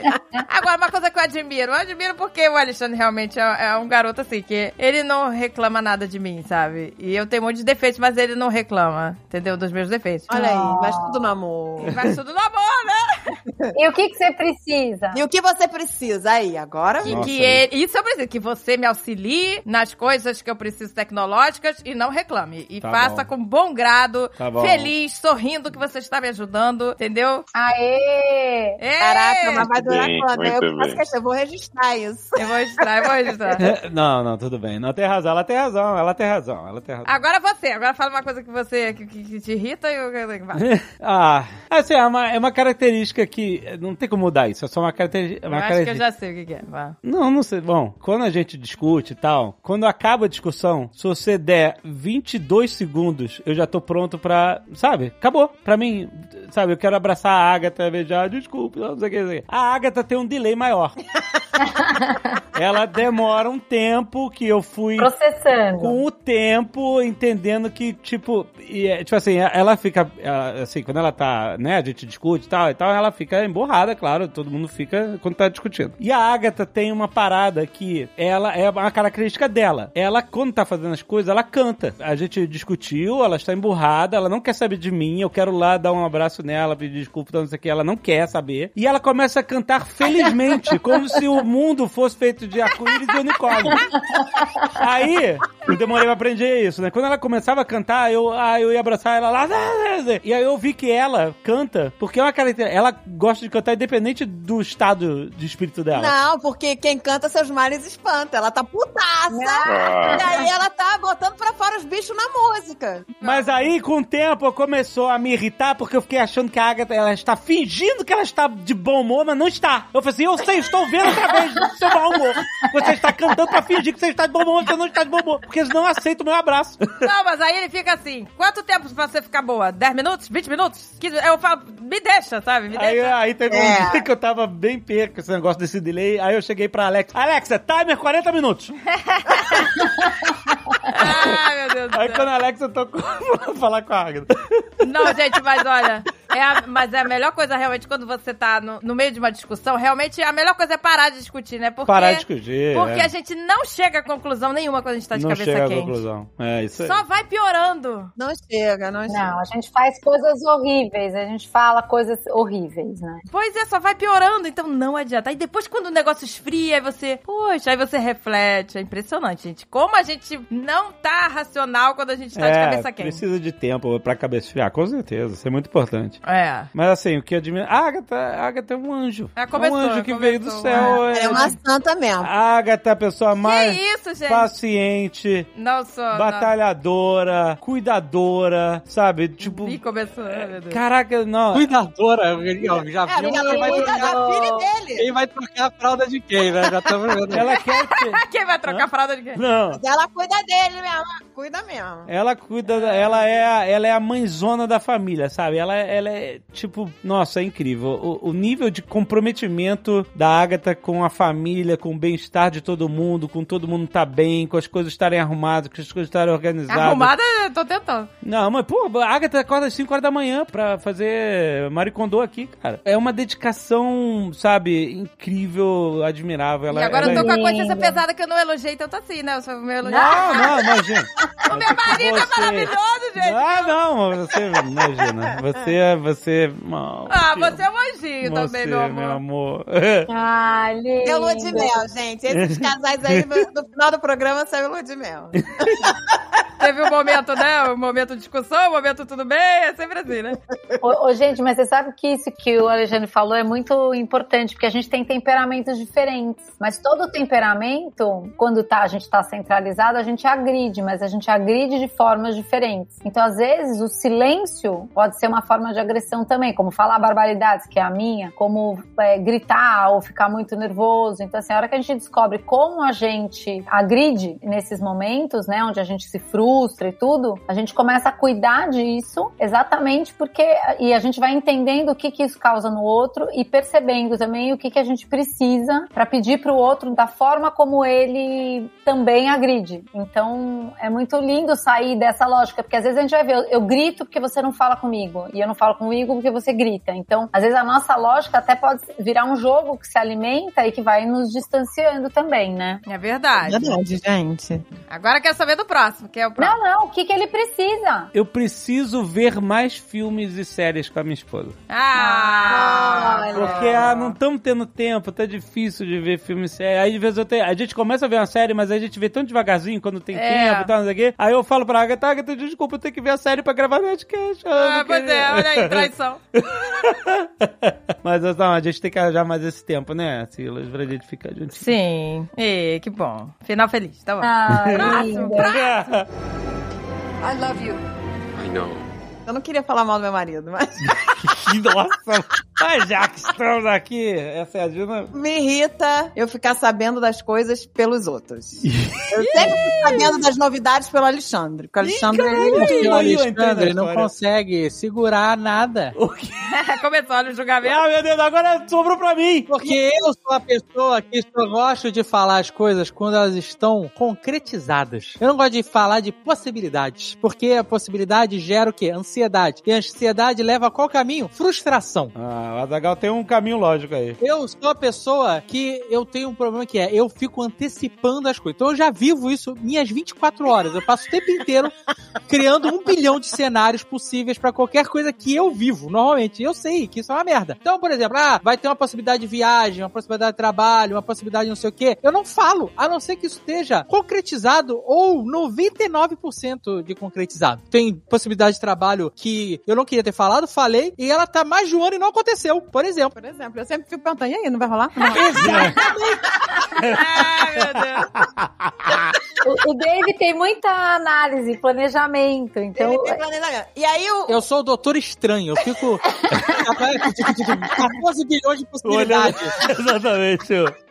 Não, e aí eu, eu fico sabendo pelo Alexandre e eu não falo o que eu estou sabendo. E meu Deus, o que que é? Você ficou sabendo por mim? Meu, Meu Deus, do céu. De trabalho, coisa, coisa de que tá acontecendo, que vai rolar, que vai fechar, que vai acontecer. Geralmente é coisa de trabalho. E aí eu fico esperando assim, quando será que ele vai me contar essa boa nova? Fica só aguardando. E aí passa um dia, passa dois, passa três. Aí tem, tem umas que demoram um mês pra ele me contar. Tem umas que eu nunca conto, porque nunca aconteceram. E aí quando ele conta, eu falei, eu sei, eu já sabia, o Alexandre já tinha dito. Ah, meu Deus. meu Deus. Quando o Alexandre Mas conta, é isso eu só uma fico- possibilidade. Quando eu assim, conto, é um Caraca, mas fato. por que ele não me conta? Porque eu só gosto de. Eu gosto de ir no certeiro.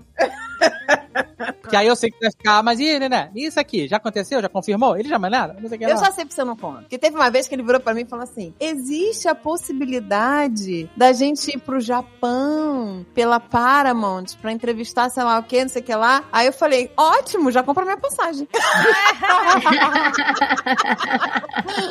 Exatamente. Ele, não, mas não tá nada confirmado. Eu falei: beleza, você compra aquela passagem que dá pra cancelar. Não, é, já entendi. E aí ele tem esse cagaço. Ele quer que. Ele quer agora ele quer me avisar em cima da hora pra não ter tempo de comprar minha passagem. Quando eu faço essas paradas, eu consigo passar sem privar e tá reclamando o quê? Pra Rússia, você falou: Ah, eu acho que nós vamos pra. Nós, Alexandre Dave, vamos pra Rússia. nós, nós somos duas pessoas, Aí né? eu grupo. falei, nós, eu também, né, amigão? Eu me convido, tá? Ah, Porque, bom. pô, quando que eu ia pra Rússia? Nunca. Nunca pensei, gente, quero É viajar pra verdade, Rússia. é. A André se convidou, é verdade. Ela que vai ter opressão. Eu me convidei e pro Japão também, me convidei. Por isso que eu fico sabendo depois de meses as coisas, entendeu? Ai, meu Deus. Tá Não, o que eu pagando pra trabalhar. é só isso que irrita, você devia estar feliz, que é quase... Magalu, quanto contou do Magalu?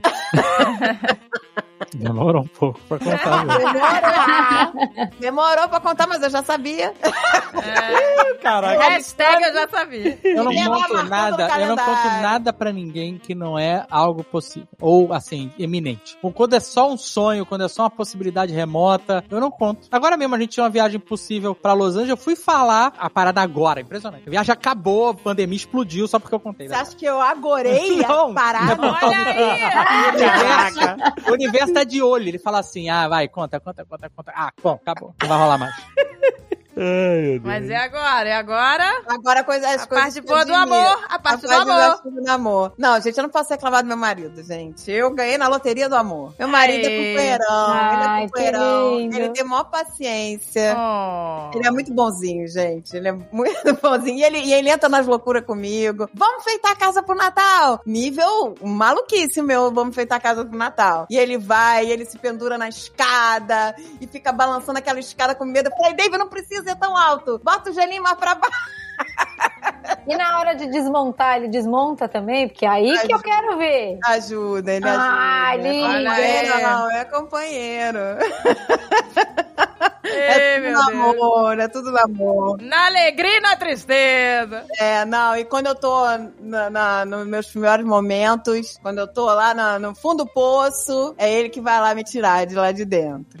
Ah, pois é, isso que é bom. gente. Namoro. Que é na, é na dificuldade que a gente vê, né? Que, que é a prova de amor. Um lado ruim é que ele sempre. No outro? Não, não, o lado ruim. é Ih, mas tudo amor.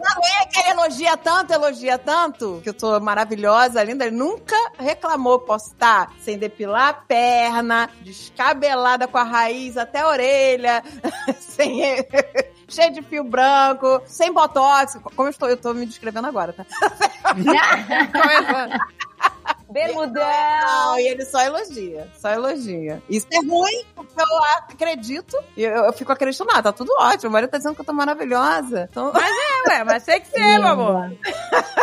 Mas aí, amiga, tem horas que a gente cai na realidade, né? Tem horas que a gente cai, foi, caraca, tô acabadaça. Não, Talvez gente. se ele avisasse um pouquinho, me ajudasse. Ai, que horror, né? Ele não é louco, né? Se ele, se ele falar que eu tô precisando de botox, é divórcio. Aí você responde, o quê? O que que você tá falando? Como é que é? Eu tô precisando do quê? Né? Não dá, não pode. Não pode, não. É só elogio. Gente, mesmo. nós vamos envelhecer junto. É a- a- o sentido é esse mesmo, né? Não, não, mas tô dizendo assim, que mesmo quando eu, sempre quando eu tô mega acima do peso, não sei o que, ele nunca falou nada, né? Até porque ele vai junto, né? Até que a gente vai junto acima do peso emagrece junto também. É tudo junto aqui. Se um emagrece, o outro também tem que emagrecer. Não- Se eu emagrecer e o Dave não emagrecer, eu me sinto mal. Porque eu falo, não, Dave, você tem que embarcar comigo nessa onda. Entendeu? Ah, mas isso é legal, pois é, parceria. Eu gosto dos dois. As conquistas, não- se, se eu- só eu conquistar, nossa, olha, minha pele tá linda, e a dele não, entendeu? Falei, não, vamos fazer esse tratamento aqui que é legal, que deu super certo. Eu sou sempre a cobaia, né? A bariátrica começou com a André. É, É. mesmo? É, eu fui a cobaia e, e aí falei, vocês têm que fazer, vai emagrecer. E foi ótimo, é. Tudo, tudo sou eu que testo. Eu tenho uma amiga, a Mary Jo, ela fala que eu decido a vida de todo mundo da família. Caraca, Até a muito bariátrica verdade foi isso. desse- Tudo, tudo, mudar pros Estados Unidos, Todo mundo tudo. pra fazer bariátrica. Tudo é Andréa. É mesmo, que lindo. André é a locomotiva da vida de todo mundo aqui. Tá tudo na mão dela. A gente está planejando vir dos Estados Unidos há anos. A gente, todo mundo aqui, é, nós tivemos, sempre que quisemos morar fora, desde adolescente e tal. E aí, com, desde 2014, a gente começou a realmente a pensar, ah, vai, vamos rolar, vamos fazer essa parada, vamos, vamos fazer. A parada só rolou quando a André foi no cartomante. o cartomante falou assim, vai, viar, vai, é isso aí. Não, não foi cartomante, não foi. A parada rolou, não foi cartomante. Você tá tirando os créditos do Guga. O Guga, nosso amigo Guga Mafra, que mora em Miami, aí vizinha do Bonfim e da Dani, ele queria muito que a gente viesse pra cá. E aí ele falou, quem eu preciso convencer pra conseguir isso? Ele falou, Olha. Dona Andréia, porque é a Andréia que move montanhas. Aí ele veio em mim. Foi no casamento de um amigo nosso, a gente sentou perto da piscina, ele falou, Andréia, vamos conversar aqui. E aí ele começou a contar como é que era morar, que não sei o quê, o que, que a gente precisava fazer, que tarará. Foi o, o Guga foi o, o grande estopim. E aí eu fiquei empolgadíssima e falei, vamos, gente, nós temos que ir, que não sei o que, vai ser maravilhoso, tarará. E aí todo mundo se moveu. Passou um ano, eu vi que não ia conseguir me distanciar da Nerd Store, que não tinha condições, que não ia dar certo. E aí eu fiquei com medo e resolvi desistir. Aí eu falei, gente, não vai dar certo, eu não vou conseguir manter a Nerd Store de longe, não sei o que, eu acho melhor a gente desistir, eu acho que a empresa não tá preparada pra isso, tereréu. Aí o David virou e falou assim, não, beleza, se eu não quer, a gente não vai. E aí foi uma cagada que no dia seguinte eu comprava bijuca lá numa lojinha e fiquei muito amiga das meninas, aí a, a menina virou e falou assim, a gerente me ligou e falou assim, Andréia, a marca aqui, a gente vai lançar uma, uma coleção signos, sei lá o quê, eles estão disponibilizando só para clientes VIP, sei lá o quê, um tarólogo para fazer um, uma- um atendimento com 10 clientes da loja no dia tal. Você quer? Aí eu virei e falei assim, mas ele é bom?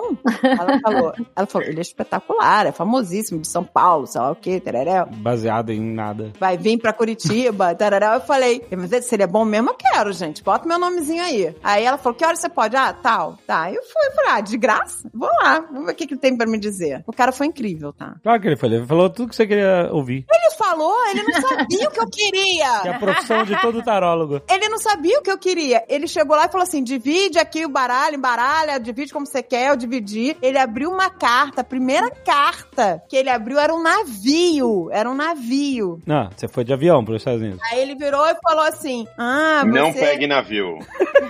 É, pois é.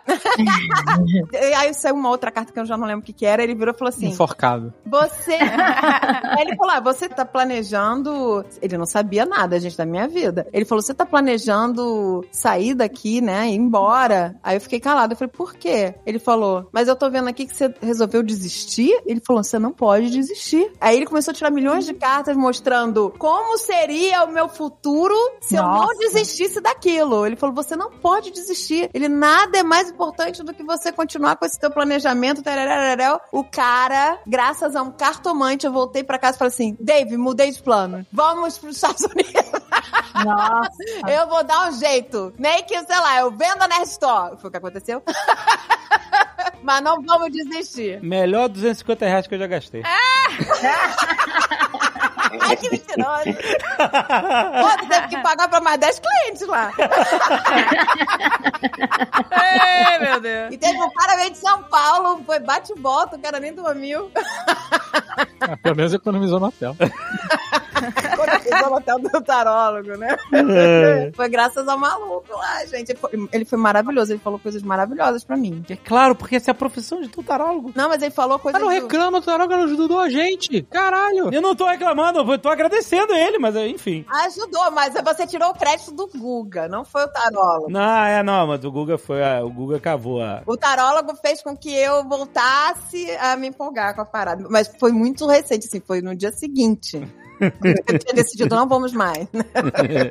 Mas é, é sinistro, né? Porque a gente tem esses medos, né? Surgem os medos, a gente... E eu fiquei imaginando, imagina se tivesse desistido, que droga, né? Deu tão certo, tá dando tudo tão certo, né? Você vê a nossa vida toda, tudo isso aqui que a gente tem, cachorro, a casa, tudo, tudo, tarólogo, maluco. O tarólogo mudou a nossa vida. Não, o cachorro fui eu. É. O cachorro não foi o tarólogo, não. O cachorro foi, gente, vocês têm que adotar um cachorro pra pícola na pandemia. Fiz maior campanha, ficava mandando foto de cachorro pra adoção. Não, eu sei, mas se ele não tivesse aqui, não ia ter esse cachorro, entendeu? Tudo, tudo aqui. É o, cachorro, é o tarólogo. Vocês terem cachorro, você tem que, tem que né, agradecer ou reclamar comigo. A gente não tem controle sobre nada, nada na vida, nada, nada, nada, nada. Vocês não têm conta, não. Até os enfeites de Natal do Alexandre e do, da Agatha foi eu que decidi. Vocês têm que ter um Papai Noel pra pícola aqui do lado da, da árvore. Corre agora! Tem nessa loja! Não, eu fiz o, o Alexandre dirigir uma hora pra ir buscar um Papai Noel pra. Eu não quis pagar o frete. Não, não tinha, não, Não tinha, tinha, não online, tinha. tinha. que buscar na loja. Tem que buscar lá. Não, eu falei que cobrava pra, pra buscar. Ei, que delícia. Mas é isso, gente. Além de eu decidir a vida de todo mundo aqui. Quem vai ter cachorro, quem vai ter Papai Noel, quem vai ter os papá. André, é verdade, André que meteu o pira no negócio do cachorro. É o Game of Thrones. Caraca, André, ela, É, ela, ela, ela controla tudo que tá acontecendo. Fica lá. Tudo, quem vai fazer bariátrica, quem vai, quem vai De fazer tudo, cara, vai tudo. Impressionante, cara. A gente não tem Tan, tan, controle. Maluco, a gente não controla nada na vida, mano. A gente tá num, num Somos rio. apenas joguetes. Só a gente tá descendo a correnteza do rio, é isso? Somos joguetes. Eternos joguetes. Mas peraí, ela não falou, peraí. Ela falou o que era bom, o que era, o que era ruim, o que era bom e o que ela precisa. O que, que ela precisa? O que, que você precisa? É, eu preciso saber das coisas com antecedência? Não pelo Alexandre. Você planeja, planeja, mesmo que dê errado, mas me conta. O que o David não vai fazer, não quer. Eu fico- eu fico muito ansiosa. É, que você fica ansiosa, exato. Essa, essa parada que ele quer. Eu fico muito Eu ansiosa. Vou ter que contratar um, um call center pra ficar respondendo sobre todas as coisas que eu contar e que não estão indo pra frente. É isso. Aí você, eu vou contar isso agora, você liga pra esse número aqui, ó, zero de tempo, eles te informam a respeito do andamento do, do- de tudo. Senhora, senhora. Mas, gente, quando a gente conta sobre o que a gente precisa, imagina que a hora que a gente permanece fazendo algo sabendo que o outro precisa disso, você já vai pensar diferente. É isso aí. A gente começa a surgir numa, numa onda de boa vontade, não porque isso é importante pra você, mas porque eu vou fazer porque é importante pro outro. Aí a gente tá em ato de amor de novo. Ah, então assim, qual é a medida? Que dá, até dá pra contar um pouco antes, a gente vai achar a medida. Eu sei por que ele não me conta. Porque Então, mas daí eu vou entra no muito que ele, então, mas daí entra no que ele precisa, que quando ele te contar, você respeite o tempo das coisas acontecerem. Entendeu como é que é? Aí É. você tá fazendo uma força, ele tá fazendo outra. Não, eu respeito, eu só fico naquela ansiedade. Mas e aí, não vai rolar? Vai rolar? Vai rolar? E se fizer? Eu já tenho pouca Não, coisa é pra fazer na minha vida. Tem que ficar dando status de, de parada que eu, não- porque o problema é, quando eu tenho controle sobre as coisas, é muito mais fácil. Só que a maioria das coisas eu não tenho controle, eu dependo de terceiros pra definir. Não, mas eu gostei, eu gostei da ideia do call center, podia fazer.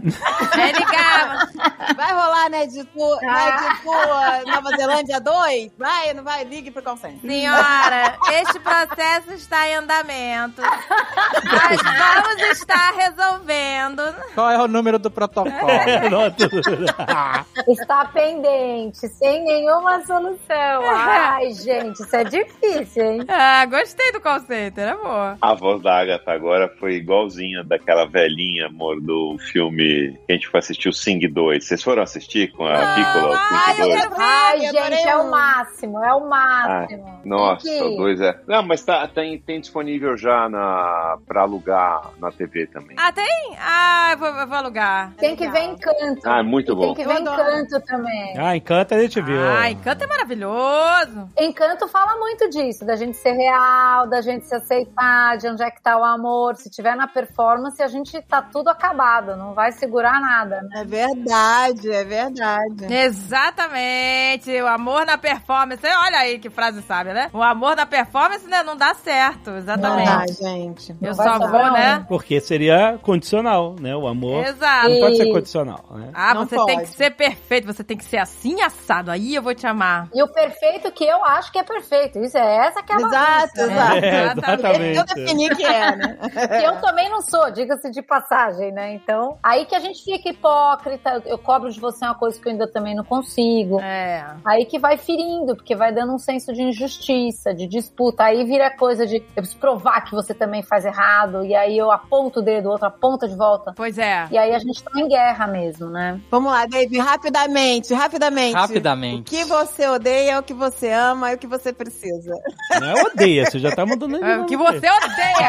Ah, Você odeia. Quando eu passo a Incomoda. bola pra ele, tem outra conotação. Caraca, o que você odeia. Caraca, já. Não é mais o que te incomoda. Que você despreza. O que me incomoda Ai, lá vai. Ih, cheio de dedo, tá, tá, tá cheio de dedo. Olha as casquinhas de ovo. A casquinha de ovo no chão, pisando. O que, eu- o que me incomoda é uma coisa que me incomoda em mim também, mas que nela é um pouco mais ativo. Que é uma coisa que afeta o casal como um todo, que é a desorganização. Ah, mentira. Olha, começou. Olha, Ah, olha. tem que aceitar, Andréia. Tem que pera, calma, aceitar. calma, calma, calma, calma, eu aceito. Mas olha só, você, olha isso. Eu sou desorganizada, eu não vou mentir. Mas você também não é. mas eu falei Ele que eu falou, também ele falou. Ele falou, Olha ele aí, falou. É. É uma dificuldade eu falei terreno aqui pra ter aliado. Pô, mas o, o nível de organização do Dave é Psycho Freak. É você Porque, assim, eu tirar uma consigo- foto e você tem que Se eu, porque assim, é, se eu consigo chegar na organização perfeita, Eita. funciona. Só que ela, ela, ela exige uma manutenção, sabe? Porque assim, pra coisa ser organizada, você tem que ter métodos. Essa é a realidade. Então, por exemplo, por que, que eu nunca perco a chave do meu carro? Quase nunca. Perdi uma vez só. Nunca acabou de perder. Mas uma vez só! Em, em 40 anos eu perdi uma vez na vida. Por quê? Porque aí eu sempre coloco a chave no meu- mesmo lugar. Então eu vou criando esses métodos. Ah, isso fica aqui, isso eu guardo aqui, e essas coisas. E aí o problema é, se isso é corrompido, se a arrumação e o método são corrompidos, vai tudo pro caralho. Essa é a verdade. E aí, Aquele presente de aniversário que eu te dei que arrumar todas as suas gavetas. não, foi ótimo, foi ótimo. A arrumação é ótima. Mas você não manteve. Então, esse que é o método corrompido. Entendeu? Olha aí, olha aí, olha aí. Ai, que delícia! O meu carro agora, por exemplo, ele está extremamente organizado. Tá, o carro você tá. é um cupim de carro, amigo. Não, pô, tá ótimo meu carro. Tá levemente arranhado na lateral, mas mas o do Bonfim também tá. Eles estão ali. Estão limpando a coluna do prédio com o carro. tá Nossa, brincando tem muita comigo. história pra contar A já. coluna tá, tá lustrada. Agora tá apontando o dedo pro outro casal já. Não, meu carro tá maravilhoso. Passei pretinho nos carros, tá roda pretinha brilhosa, tá tudo lindo. E o carro tá extremamente organizado, porque assim, eu tenho lugar pra guardar cada coisa dentro do carro. Mas você come dentro do carro, joga farelo e se irrita. Não, mas aí passa o aspiradorzinho de mão. É, tá. Não, mas eu tenho até lugar pra guardar o lixo do carro. Porra, tá brincando. O carro. E, e o carro, quando a gente mantém, respeita, não, não sabe qual é? Eu sou a que mais mantém O carro fica maravilhoso. A casa, ela tá em vários. Assim, ela parece organizada. Você entra aqui, nossa, que bonito, né? É, Tudo- todo mundo acha que é organizado. Porque É o tem dois ou três organizado. cômodos que são um pesadelo. Porque tá Mentira. tudo socado nele. Tem dois ou três O cômodos. meu escritório, por exemplo, é um deles. O teu escritório é só seu. Então. aí tá, ele é um processo, é um procedimento. Mas aí eu não tenho tempo de arrumar o escritório porque tem outras coisas pra arrumar. Aí o, o closet é outro, tá uma loucura. O closet eu arrumo em um dia, sério. Ah, É só tirar um dia inteiro pra arrumar. É só o chão ali que eu. eu fui- a última vez que eu fui mexer lá nas bijucas, eu tava com pressa, eu fiz uma bagunça. Se aí ficou fora do lugar, realmente tá ruim. e a garagem que explodiu completamente. A garagem nós estamos arrumando juntos. Então isso é a, pa- a parte que me incomoda é essa e, a, e as duas gavetas de, de- de utensílios da cozinha. Agora, vamos falar aqui. Posso falar aqui? Lá vem. Não era eu que tinha que Defe- falar Não, não, agora? Mas eu quero me defender. Não, que réplica, Eu tem quero me até.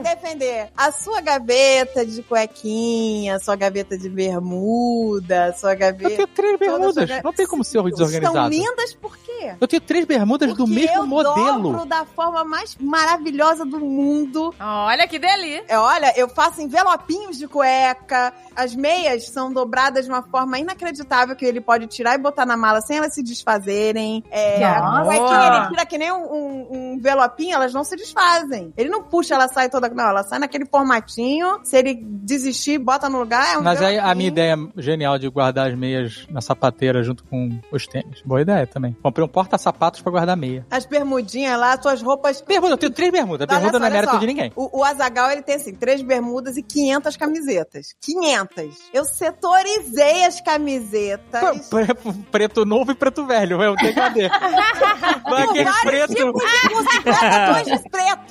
Com marca de desodorante sem marca de. Eu vou ó, roupas pretas lisas, roupas pretas com mangas com estampa, roupas pretas da Nerd Store, roupas pretas de outras marcas, roupas pretas de filmes. Nossa!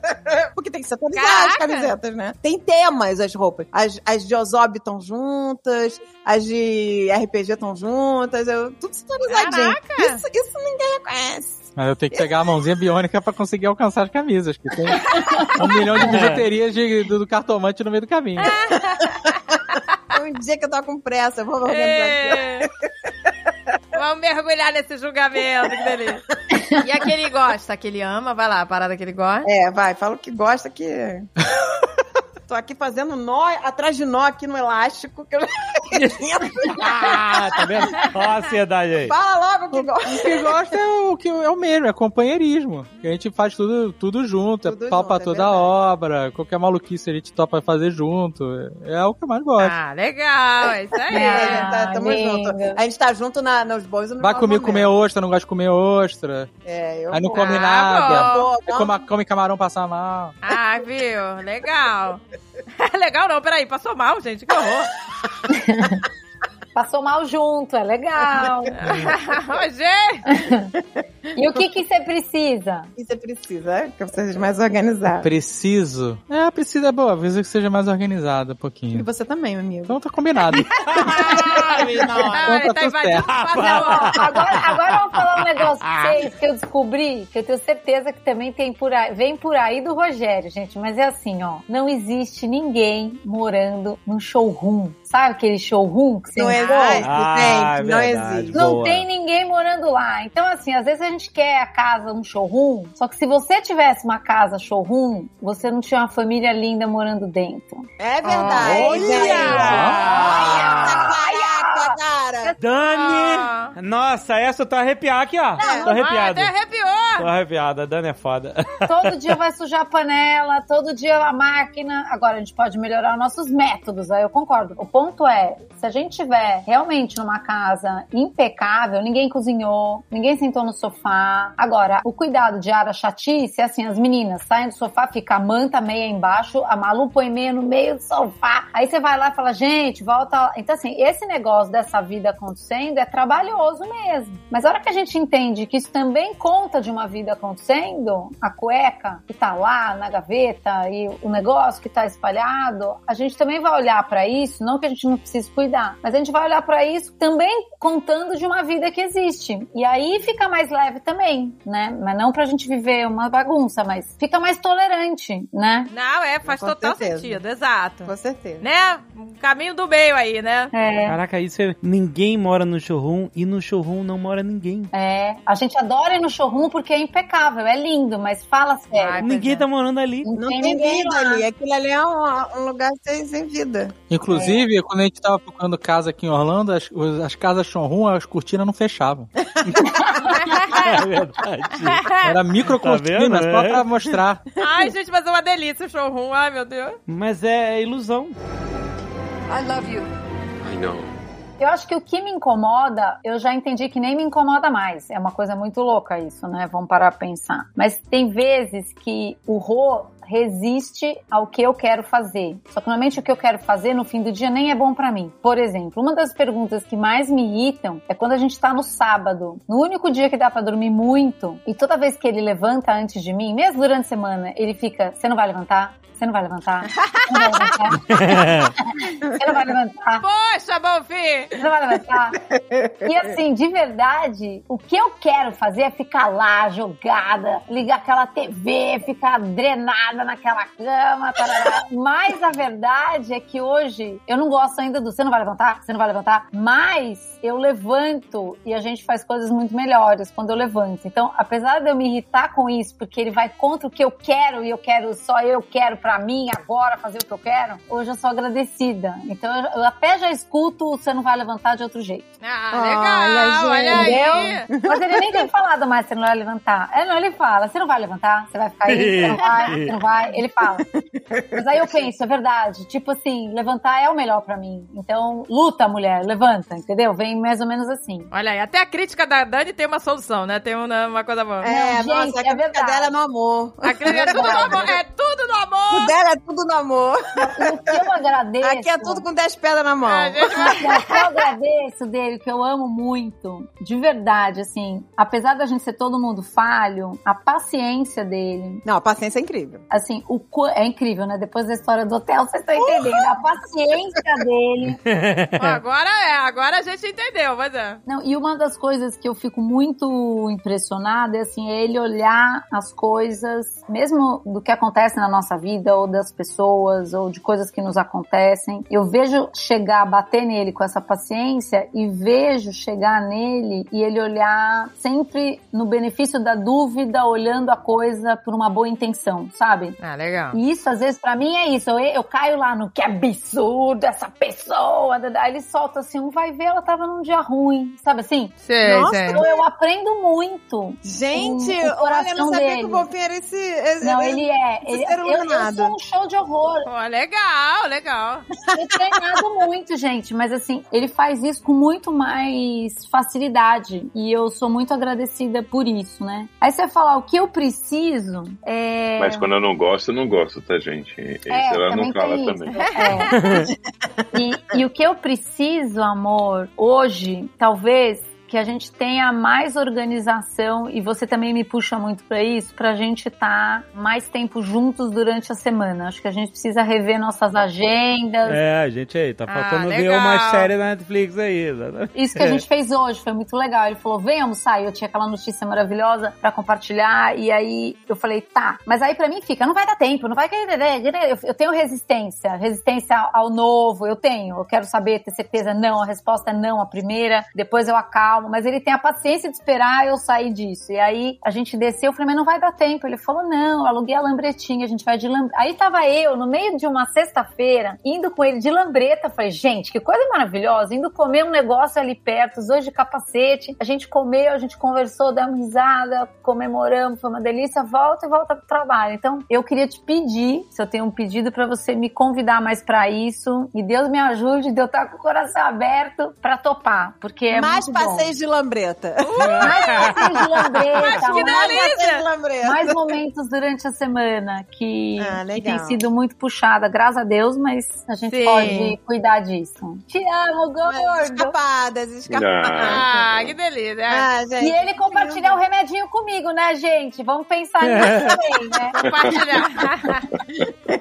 Olha, o meu tá fácil. Eita! Tem uma coisa que todos os dias, Ih, todos os dias me irrita. Mas Ai, é, irrita, assim, você chega no final do dia, você tá cansado, você já não tem paciência pra um monte de coisa. Ah. E por mais que eu tenha paciência, você chega no final do dia, você já tá sem paciência. E aí é o seguinte, eu tenho que andar o cachorro, Ai, é. eu subi, né? Cheguei em casa. A primeira coisa que eu tenho que fazer é descer com o samba. Vocês sabem, a gente tem um cachorro grande, eu vou, desço, vou passear com ele, volto. Hora que eu volto, a casa já tá em silêncio, todo mundo deitado, ou pra deitar, mas a Dani faz o seguinte: ela acende a luz do abajur Aí ele dela. detesta que eu acenda a luz do abajur, é verdade. E ela sai fora, cara, vai ver as meninas, vai não sei o que. Não, mas não é depois que Eu você volta odeio com a o luz. samba. É a hora que for que, tipo, bom, comeu, samba passear, todo mundo tomou banho, blá, blá, fez, faz oração todo dia, lá, lá, lá. Aí eu falo, posso ler um pouco? Ele fala, não, apaga esse abajur. Porra, dá um Kindle. é a o problema? Não, mas eu gosto de ler livro. Olha Eu leio livro, gente. Eu escrevo no Não, mas livro. aí é o vocês livro. é ensinam livro. ela a usar o Kindle? Não, eu não gosto. Ah, ninguém vai ter Ah, boa! Quem vai ensinar, Dave? É tudo no a amor! resistência. Tudo no amor! Adorei, O que, o que eu odeio. Compra uma lanterna de eu- cabeça, cara, aquela lanterna. É, o que eu odeio é a luz na hora de dormir, que a gente tá ali pra assistir alguma coisa, ela, ela tá com a luz acesa. Mas o que eu amo na Dani é a capacidade que ela tem de entender a situação. Não, isso é incrível. Ah, que A Dani é- maravilha. que ela delícia. sabe analisar tudo. Não, isso é incrível. Não, Cara, Eu amo na Dani. Não, não, não, Eu não. amo na Não. Dani. Pois é, todos amamos isso na Dani. Não, mas na, na discussão minha e dela, quando a gente tá num problema, nós dois estamos num problema, ela consegue chegar e falar pra mim assim: não, eu tô entendendo que você tá precisando disso, é isso daqui que você tá precisando. E aí ela desmonta, aí ela me desmonta inteiro, porque a hora que ela fez isso, só quando ela tá brava, não, né, gente? Quando ela tá brava. É, aí eu ferrou. jogo umas granadas, né? Mas eu peço É, perdão, eu peço perdão, graças a Deus. Mas- É. Mas, assim, a capacidade que ela tem de entender a situação, e com as meninas a mesma coisa, né? Uma, eu vou contar pra vocês um, um exemplo. Logo que a gente tinha mudado aqui para os Estados Unidos, a gente tava. Mudamos nós quatro. A gente não tinha ninguém aqui em Miami. Amigos que eu. Algumas pessoas que eu conhecia, mas a gente não tinha ninguém aqui em Miami, eram nós quatro. E aí a gente começou a interagir com as pessoas e conhecer pessoas novas, tal. Vocês conhecem ali o bairro onde a gente mora, é na, na praia. E aí a gente saiu com uns amigos pra praia e as crianças ficaram na casa de um outro amigo. Aí nossa, a Malu liga, a Malu é a mais brava das duas filhas. Liga pra Dani chorando. "Ah, Fulano de tal, que era o filho de um, de um dos casais que tava com a gente, é, me enforcou, eu tô, né, não sei o que. Normalmente, uma mãe que está longe, morando numa Pensa cidade. na mãe do berço do hotel. Olha como eu evoluí, gente. Olha. Olha que evolução. O que que faria? Que absurdo! eu vou falar com ele, eu vou não sei o quê. Qual foi a pergunta que ela fez? Eu tô dando um exemplo pra vocês de como ela consegue entender a situação. Ela virou pra Malu e falou assim: filha, mas o que que aconteceu pra ele? Não, antes dele te enforcar, o que que aconteceu? Aí a Malu contou: ah, eu fui dar um golpe de dedo nele. Ah, tá.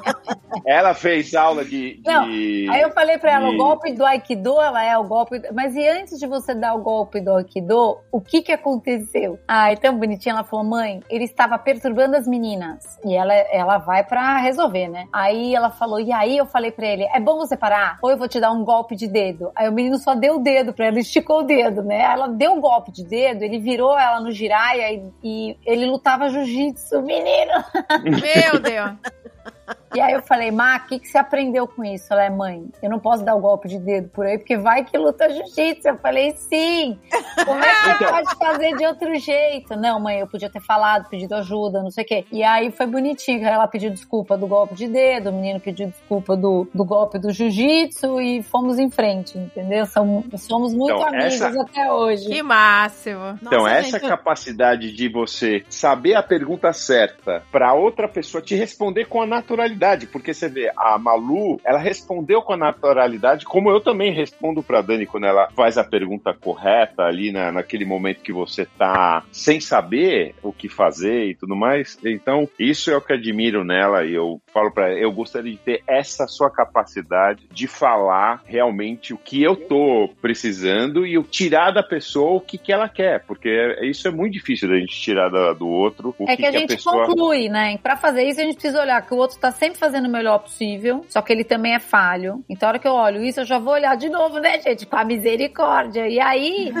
eu consigo olhar com espaço pra eu não reagir. O nosso grande problema, dentro até dos nossos casamentos, dos casais que eu também acompanho, é que a gente entra num espaço reativo de eu só tô te agredindo porque você me agrediu primeiro. Mas pra eu te agredir porque você me agrediu primeiro, eu concluí que você quis fazer isso pra me ferir. E normalmente a gente não tá fazendo isso pra ferir, a gente tá fazendo isso porque tá frustrado, porque não tá acontecendo do jeito que a gente queria. Então a luta pra gente permanecer nesse amor que a gente tá vivendo é a gente lutar com essa centralidade mesmo, com a gente achar que tudo que a gente pensa é o que é, tudo que a gente sente é o que é, checar. E aí a gente começa a fazer perguntas mesmo, né? Ah, lindo, eu amei, obrigada. Ah, que amor, gente. Ai, E o que eu- gente, eu, só, eu só e- vou de mel. É, acabou e o que eu lua de mel. preciso? Ai, o que você precisa? Ai, ai, ai, O da que que luz eu apagada.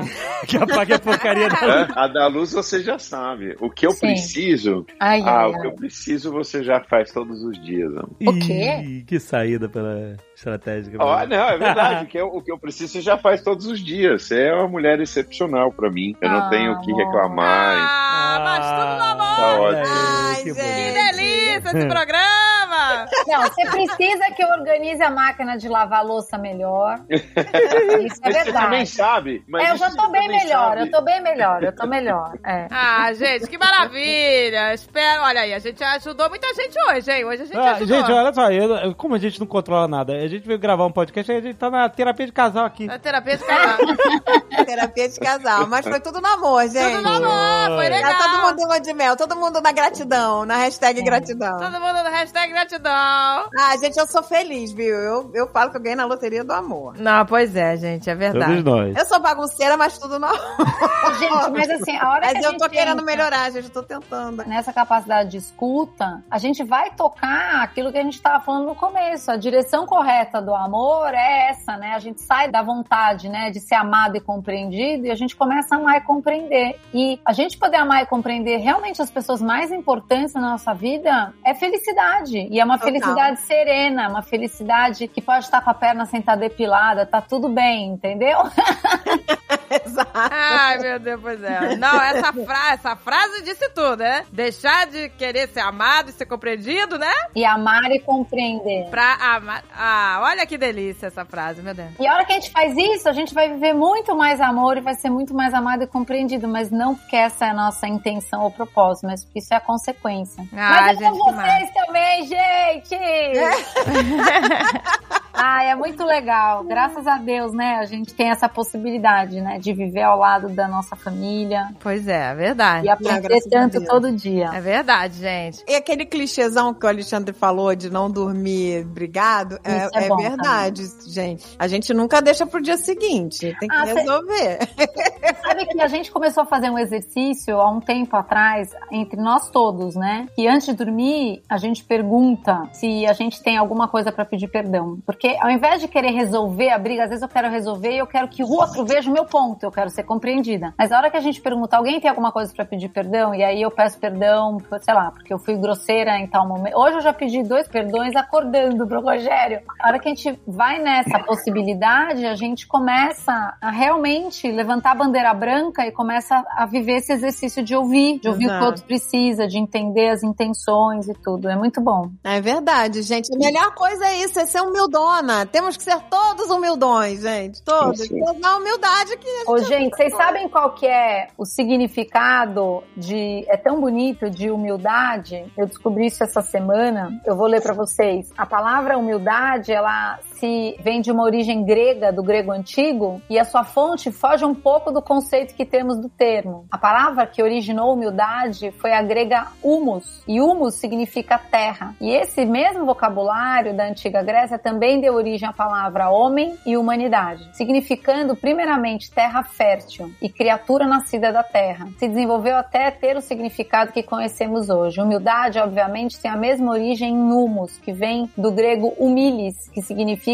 literalmente aquilo ou aquele que fica no chão. E a hora que você diminui de tamanho, ou seja, você vai na direção do, do chão, é essa terra fértil que vai trazer todos os frutos da gente poder se ouvir, da gente poder falar de um jeito melhor, da gente poder considerar quem é o outro, o que o outro precisa. E com essa humildade, essa bandeira branca mesmo, a gente vai sair da guerra. A nossa vida não vai ser showroom, não vai ser perfeita, mas ela vai ter paz. Que a gente vai conseguir ir ajustando e aprendendo a cada oportunidade que a gente tem a alegria de viver. Aí a gente é grato, até pelas enhacas, né, gente? Nossa, gente, maravilhoso, gente. Olha, meu amor, adorei. Olha aí, terminamos com uma, com uma análise aí maravilhosa, hein? Nossa, Aprendi essa semana, gente. Eu precisava compartilhar essa. Nossa, Adorava. amei. É muito amei. bonito, né? Poxa, é lindo demais. E é isso aí, meu amor. Mais humildade pra ter mais amor. É isso aí. Tudo sempre no amor. Sempre.